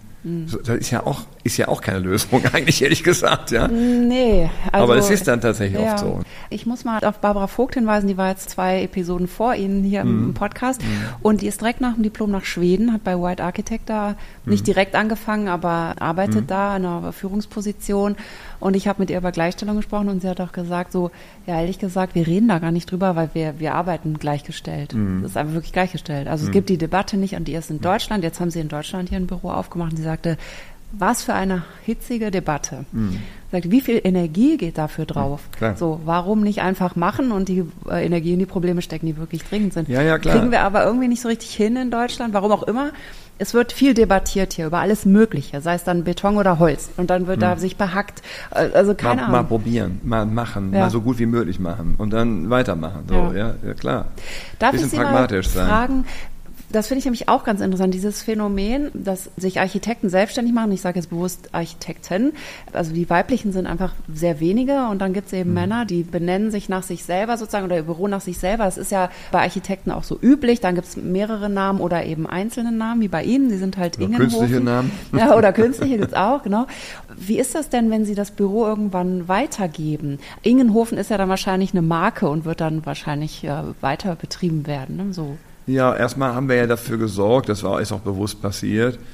Ähm, hätte ich mir auch anders vorstellen können, aber wir haben dafür gesorgt, dass das ja nicht Christoph Ingenhofen heißt, sondern Ingenhofen. Mhm. Und haben auch vor vielen Jahren, sicher 15 Jahre her, diesen Schriftzug sozusagen so entwickelt, dass er dann irgendwann mal auch neutralisiert ist, hoffentlich. Ne? Was heißt neutralisiert? Ja, nicht unbedingt nur ausschließlich mit mir als Person mit Vor- und Nachname sozusagen identifiziert wird, mhm. sondern dass das für etwas steht. Ja. ja. Aber da muss man sich keine Illusionen machen, das ist, äh, das ist schwierig. Und äh, ich sehe das ja jetzt, ich habe ja äh, die Anteile am Büro verkauft und bin damit, bin heute nicht mehr Besitzer dieses Büros. Mhm. Ne? Besitzer ist die BKW. Und die BKW äh, ist das sozusagen in Form einer sogenannten BKW Engineering, also einer, einer Tochtergesellschaft der BKW, die verschiedene, ich weiß gar nicht die genaue Zahl, aber irgendwas zwischen 40 und 50 äh, Ingenieur- und Architekturbüros gekauft hat und die so ganz langsam auch aufeinander abstimmt und ein Netzwerk daraus bildet und vielleicht auch mal den einen oder anderen mit dem anderen verheiratet, aber, aber jetzt soll es schon eher ein Konglomerat von verschiedenen Stimmen bleiben. Ähm, ich würde mal sagen, trotzdem, und das ist auch so eigentlich vorgesehen, arbeite ich heute so, wie ich auch vorher gearbeitet habe. Ist ja ein Nachfolgethema oder ein Kontinuitätsthema. Ich habe mich klar dafür entschieden, Nachdem klar war, dass meine Kinder es nicht übernehmen würden, habe ich klar dazu entschieden, dass ich nicht meinen Mitarbeitern verkaufe. Es gibt ja auch viele Leute, die ihren Mitarbeitern das verkaufen oder Teilverkaufen oder Aktiengesellschaft, oder, oder Aktiengesellschaft draus machen oder irgendeine ewige Partnerschaft, wo man nach 65 Jahren dann irgendwann aufhören ja. muss und wieder verkauft und so weiter und so weiter. Und das habe ich nicht gemacht. Das kann man auch gut oder schlecht finden. Also ich denke nicht, das ist nicht nur ein Weg gut mhm, da. Ja, nee. ähm, ich habe mich dafür entschieden, weil ich gedacht habe und ich glaube, es bewahrheitet sich auch, ich werde mit diesem Schritt, sagen wir mal, einige Dinge los. Ich werde das Risiko los, eines Tages mit 85 Jahren noch vor Gericht zu stehen, weil ich mich für irgendeinen Bauschaden rechtfertigen muss, um es mal platt zu sagen. Mhm. War für mich ein wichtiger Punkt, ja. die Haftung irgendwann mal auch loszuwerden. Ich habe ja dieses Büro seit meinem 25. Lebensjahr immer auf volles persönliches Risiko gemacht. Ja, muss ich auch erstmal machen. Ja? Mhm. Wir haben ja ein paar Projekte gehabt, wo man das Gefühl hat, könnte das mal schief gehen. Ne? Und auch ein paar Krisen durchgemacht. Also da wollte ich eigentlich nicht mehr. Und ähm, ich habe auch die finanziellen Risiken dieses Büros weitestgehend sozusagen abgegeben. Also ich bin heute nicht mehr für die Rechnungsstellung zuständig und dafür hinter irgendwelchen Rechnungen hinterher zu laufen, nicht bezahlt werden. Ja? Oder mich mit irgendwelchen Leuten vor Gericht zu streiten, was zum Glück mit Auftraggebern noch nie passiert ist. Aber es gibt ja auch noch Subunternehmer und keine Ahnung, was auch immer, du dann, dann doch eine Menge Ärger jeweils hast. Und ähm, ich habe natürlich auch gesehen, wie Menschen, die mit mir lange zusammengearbeitet haben, 25, 30 Jahre teilweise, wie die älter werden und dann irgendwann auch so ihre, den Übergang schaffen wollen in einen anderen Aggregatzustand. Und habe mir dann gedacht, naja, also ohne die das jetzt in dieser Form weitermachen, willst du das wirklich? Ne? Und habe dann gesagt, nee, das mache ich nicht. Äh, ich finde jetzt einen nicht ganz gewöhnlichen Weg, für Architekten ist ja nicht ganz gewöhnlich, an äh, Berufsfremde sozusagen zu verkaufen. Mhm. Äh, habe ich gemacht. Ich habe das auch, das kann man sicher sagen, wirtschaftlich sehr erfolgreich gemacht. War mir dessen bewusst, dass ich danach für alle die inhaltlichen Fragen weiter zuständig bin. Das wollte ich ja auch. Mhm. Es ist ein Experiment. Es ist eigentlich ein Experiment, um nach Möglichkeit erfolgreich weiter so lange Architektur machen zu können, wie ich das kann, körperlich. Ich glaube nicht, dass ich jemals aufhören möchte zu arbeiten äh, und schöne Sachen zu machen, äh, aber ja, etwas unter anderen Bedingungen. Mhm. Ne? Ja, ein heißes Thema. Aber irgendwann muss da doch mal jemand tun. Also ich glaube, dieser Berufsstand muss sich da auch normalisieren. Und Normalität. Bei der Weitergabe meinen Sie? Ja, Normalität ist, dass der, dass der, dass der liebe Zahnarzt seine Praxis verkauft. Ja. Ja, Normalität ist, dass die Werbeagentur mit einer anderen Agentur fusioniert. Ja, Normalität ist, dass ein Ingenieurbüro von mir aus auch an die Mitarbeiter verkauft wird. Das sind alles ja. verschiedene Normalitäten. Ja. Dieses ganze Thema, ich mache ein Büro als Selbstständiger, äh, hafte voll dafür, bis ich tot umfalle oder mich der Richter äh, verdonnert, das ist ja nicht, das ist ja auch nicht die Alternative. Ne? Nein, man möchte ja auch höchstwahrscheinlich, dass es einfach einen guten Weg weitergehen ja. kann. Ja, ich habe auch ein inhaltliches Anliegen, was ja, ich auch noch ja. vermitteln will. Ne? Ja, klar. Das ist ja ihr, Teil ihrer Identität. Ja, das ist ihr Leben. Ein Teil ihrer Identität ist ja auch Stuttgart 21. Schöne Überleitung. Stuttgart 21. Hm. Muss aber erst der Abschluss sein. es gibt Videos mit Ihnen, die man finden kann, sehr viele Artikel, die man lesen kann. Also, wenn wir das jetzt kurz War halten. gestern noch da. Ja, so gestern noch. ja. ja, der letzte Kelch genau. habe ich noch äh, gehört. Wird genau. ist jetzt fertiggestellt ja. worden. Stützen, Kelch, Kelchstütze, Kelchstütze. Kelchstütze, so. ja, ja. ja. Ich finde es aber trotzdem interessant, weil ich mhm. habe ja nochmal nachgeschaut. Also gerade weil das 97 war, dass sie den Wettbewerb für sich entschieden mhm. haben. In drei Jahren wird es fertig sein. Dann sind 33 Jahre vergangen. Mhm. Das Internet ist 93 entstanden. Ja, aber nicht als gebräuchliche Kommunikationsform. Da war der erste Server, auf den mehrere Computer zugreifen konnten. Sagen wir, mit dem Internet, das hat natürlich jetzt überhaupt keine Bedeutung mhm. für Stuttgart 21. Ich wollte damit nur sagen, wie viel in dieser Zeit passiert ist mhm. und am Beispiel mhm. einfach, ja, dass diese digitale Revolution stattgefunden hat. Und das hat ja auch immer eine Auswirkung auf Häuser.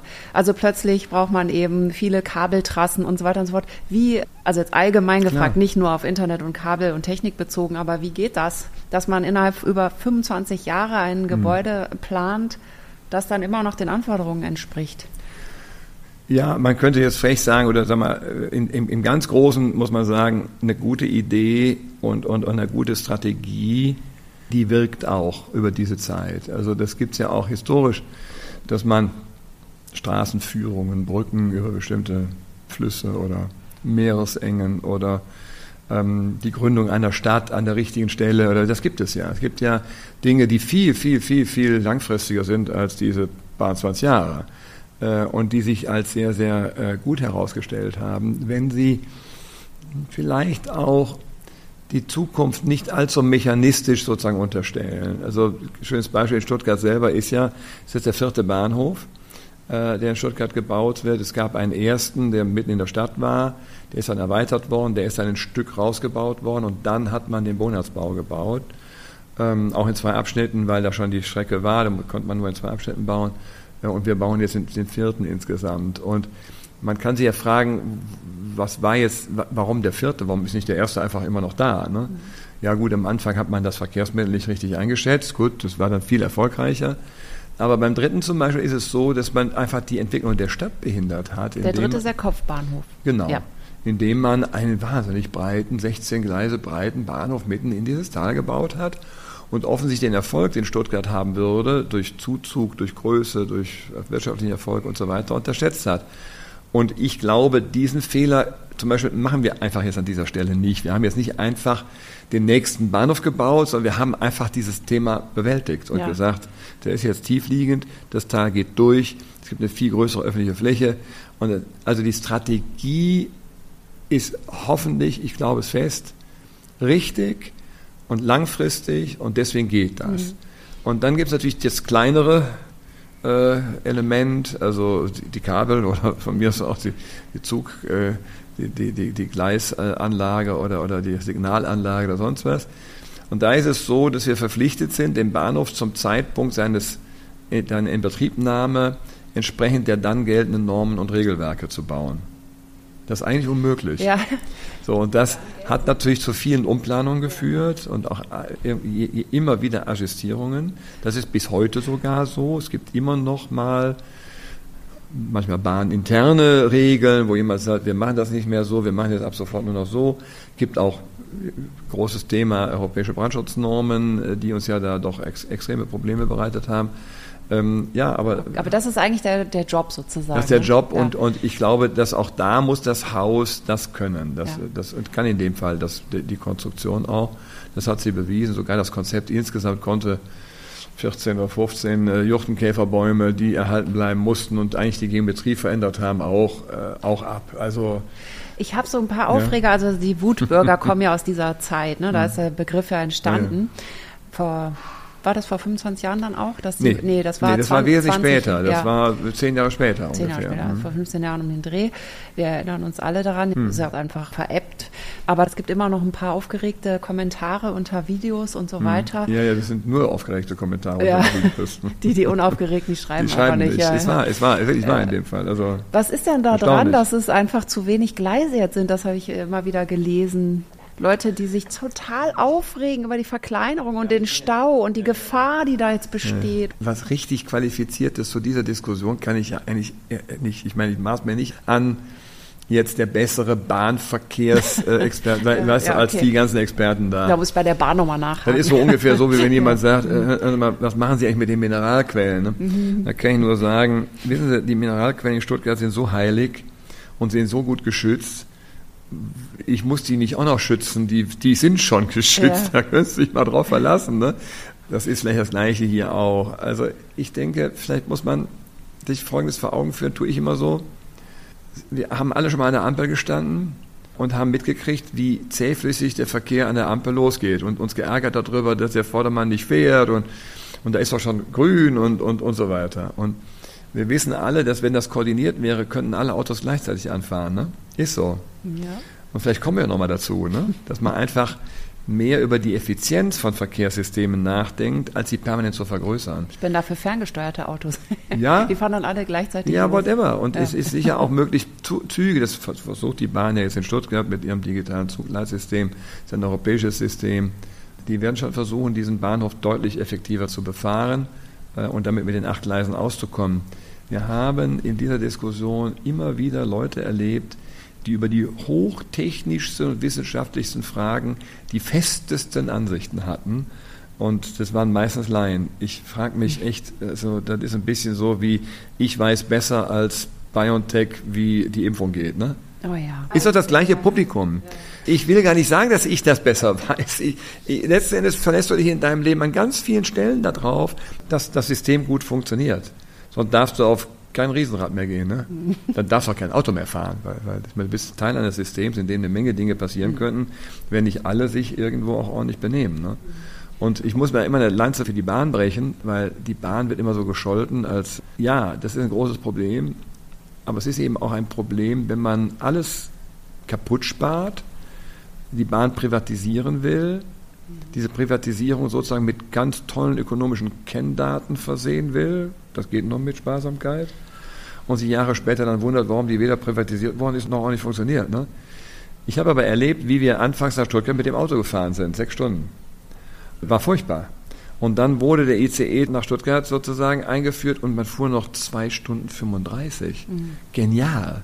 Wenn wir Lufthansa geplant haben, wurde der ICE nach Frankfurt eingeführt, eine Stunde 19. Das ist sensationell. Wir sind mindestens zweieinhalb, drei Stunden mit dem Auto gefahren. War ganz furchtbar. Ne? Also man, man ja. vergisst ja immer so leicht, ne, wie toll ja. die das machen. Ne? Und naja, ich bin ja gerade heute auch mit der Bahn gekommen. Ja. das ist so ein schlechtes Beispiel jetzt gerade. Aber das liegt an diesem Kaputtsparen. Ja, das liegt, das liegt auch daran, dass wir dieses System natürlich äh, überfrachten. Der Heinz Stür hat das immer ganz nett gesagt, gesagt, du fährst ja nur ICE. Du musst mal nachts um vier irgendwie von Itzehoe nach Oldenburg fahren. Mit dem Regionalexpress. Mit, mit, dem Regionalexpress und 27 Besoffenen an Bord. Ja, da siehst du mal, was die arme Bahn so alles tun muss. Ne? Ja. ja, ja. Das ist nicht immer leicht. Wir reden da auf sehr hohem Niveau und denken immer, wir müssten die alle ohrfeigen. Also ich bin nicht ganz sicher. Wir müssen ihnen vielleicht mal helfen. Mittel zur Verfügung stellen, Respekt zeigen, ne? wie das alles behandelt wird, wie, wie das alles für selbstverständlich gehalten wird und man benimmt sich überall daneben und, und, ja, und, und hat überhaupt keinen Respekt mehr davor. Ist schade. Man tut immer so, als ob die Japaner, ja, die, die Bahn ist besser in Japan, ja, die fährt eine Strecke, einmal quer durchs Land. Leute, entspannt euch, ne? Ja? Natürlich landet die und, und, und fährt sozusagen auf den Punkt genau. Bei jedem Taifun, ich habe schon 17 Stunden in japanischen Zügen auf der Strecke zugebracht, 17 Stunden. Bei jedem Taifun halten der Ding einfach an. Das war's. Ja, was sollen sie machen? Ja, klar, ja? ja logisch. Und dann guckst du halt mal, wann es weitergeht, ne?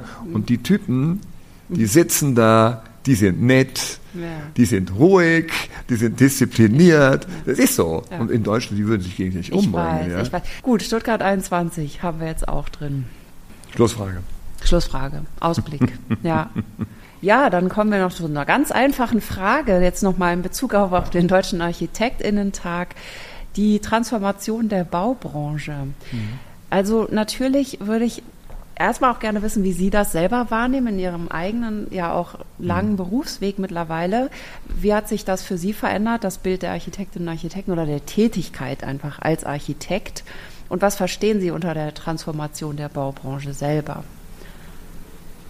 Naja, was tatsächlich stattgefunden hat, die letzten 30, 40 Jahre, ist ja, ähm, wir, wir haben in Mitteleuropa, hätte ich beinahe gesagt, also sagen wir mal in großen Teilen Frankreichs, in Deutschland, in der Schweiz, in Österreich haben wir eine Kultur sozusagen des Architektenberufes, die etwas anders ist als die angloamerikanische. Bei uns ist es ja zumindest ursprünglich so gewesen, dass wir eine volle Verantwortung von dem ersten Strich bis Übergabe an den Bauherrn, Mängelbeseitigung und so weiter. Also Bauleitung gehörte wie selbstverständlich dazu, Ausführungsplan gehört dazu und so weiter und so weiter. Also der Architekt sozusagen als Treuhänder des Bauherrn mit voller Verantwortung. Das ist unser traditionelles Bild. Die angloamerikanische Welt hat ja immer schon ein Bild gehabt, in dem der Architekt eher der Fachmann fürs Ästhetische ist und viel von dem Know-how, das er haben müsste, um jetzt voll verantwortlich zu sein, bei den Firmen, bei Ingenieuren, bei sonstigen, bei Consultants äh, ist und die Koordination dann Fachleuten überlassen wird. Also da kommt der Projektmanager her, der Projektsteuerer her, da kommt der Generalplaner her, da kommt der Generalunternehmer, der Generalübernehmer, das sind alles angloamerikanische Erfindungen. Ne? Da kommt auch ein viel stärkerer ökonomischer Aspekt rein, ein viel direkterer als bei uns traditionell. Nun gibt es ja eine Angleichung der Systeme. Nicht nur dadurch, dass wir international arbeiten, aber auch in Deutschland selber gibt es eine zunehmende Anglo-Amerikanisierung, kann man sagen. Das heißt, wir haben heute viel mehr Developer, als wir hatten. In Amerika, jemand baut sein Haus für sich selber, ist eine Seltenheit. Hier war es eine Seltenheit, wenn es Generalunternehmer macht. Mittlerweile sind wir zu zwei Drittel den gleichen Weg gegangen. Ne? Das führt natürlich zu komischen Konflikten. Also zum Beispiel zu dem Konflikt, dass wir mit dem traditionellen Verständnis, was der Architekt tun sollte, in Konflikt geraten zu dem, was in einer Generalunternehmerwelt eigentlich unsere Rolle ist. Ne? Sodass ich meinen Jungs hier immer sage, Freunde, müssen wir ein bisschen aufpassen ich finde Generalunternehmer nichts Böses, dann sind wir halt diejenigen, die die Leitdetails machen und dann anschließend die Werkplan des Unternehmers kontrollieren und dann machen wir eine künstlerische Objektüberwachung und dann sind wir, die, spielen wir diese Rolle. Wir können natürlich auch in den GU oder in die Ausführung hinein planen, dann geht ihr unter. Das haben wir ja erlebt, wir haben es ja oft gemacht. Dann gehst du unter, weil du wirst von denen äh, zermahlen. Ja? So, oder es ist eben so, dass wir den traditionellen Architektenweg gehen, das alles machen. Da muss der Bauherr uns aber versprechen, dass er erst dann vergibt, wenn wir 60, 70, 80 Prozent der Werkpläne wirklich fertig haben. Und wenn das der Weg ist, dann können wir da auch relativ entspannt hineinplanen. Aber äh, mit der Genehmigungsplanung mal eben kurz äh, vergeben und dann machen wir die Werkplanung und lassen uns jeden Montagmorgen von irgendwelchen Hansels erklären, wie dumm wir sind und was wir alles falsch machen und so weiter und dass wir zu spät geliefert haben. Das muss es sein lassen. Also wir haben eine extrem große Bandbreite von möglichen Tätigkeitsformen jetzt im Büro. Und es gilt auch für die ganze Republik. Nicht jeder macht das so wie wir, aber die Republik insgesamt macht das in dieser Breite. Und ich würde sagen, der Weg, den werden wir nicht zurückgehen. Der wird eher weiter in diese Richtung gehen. Ich glaube, wir müssen uns darauf einstellen. Und ich kann, ich kann nicht erkennen, wo wir in Richtung auf Ausführung, Bauleitung, Vergabe und so weiter die, die, die Chance hätten, uns Kompetenzen wieder zurückzuholen. Die, das würde ich ganz gerne schaffen. Mhm. Ich glaube nicht, dass das geht.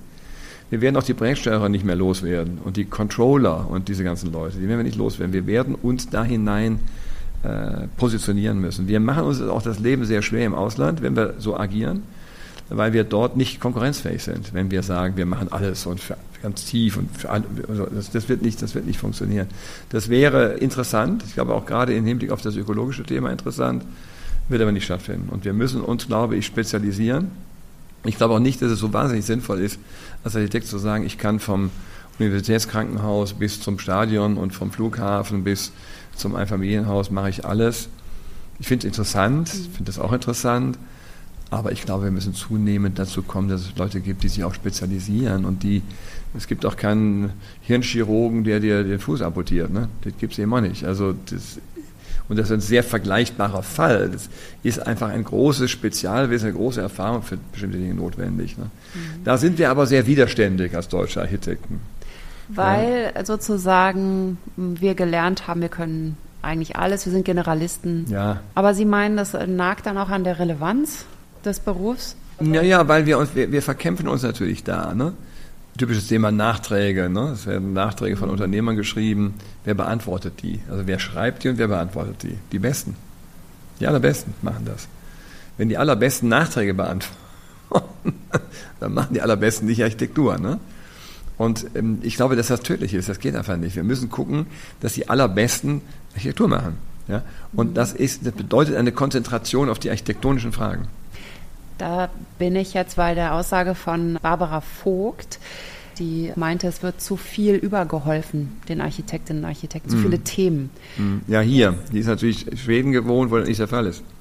Die Schweden sind ja auch eher ein amerikanisches System, genauso mm. wie die Dänen. Ja?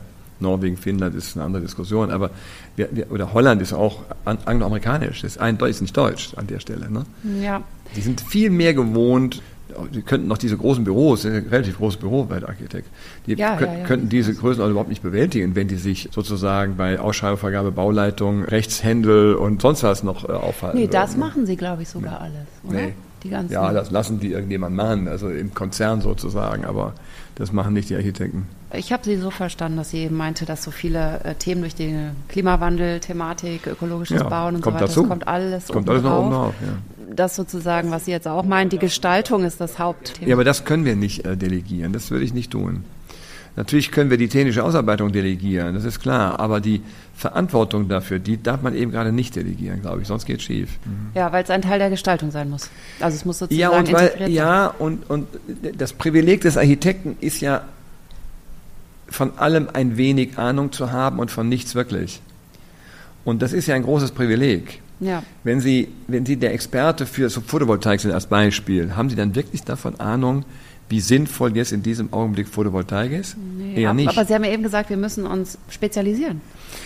Ja, spezialisieren kann ja bedeuten, dass wir uns als Generalisten, als Strategen in diesem Bauprozess sozusagen spezialisieren. Ne?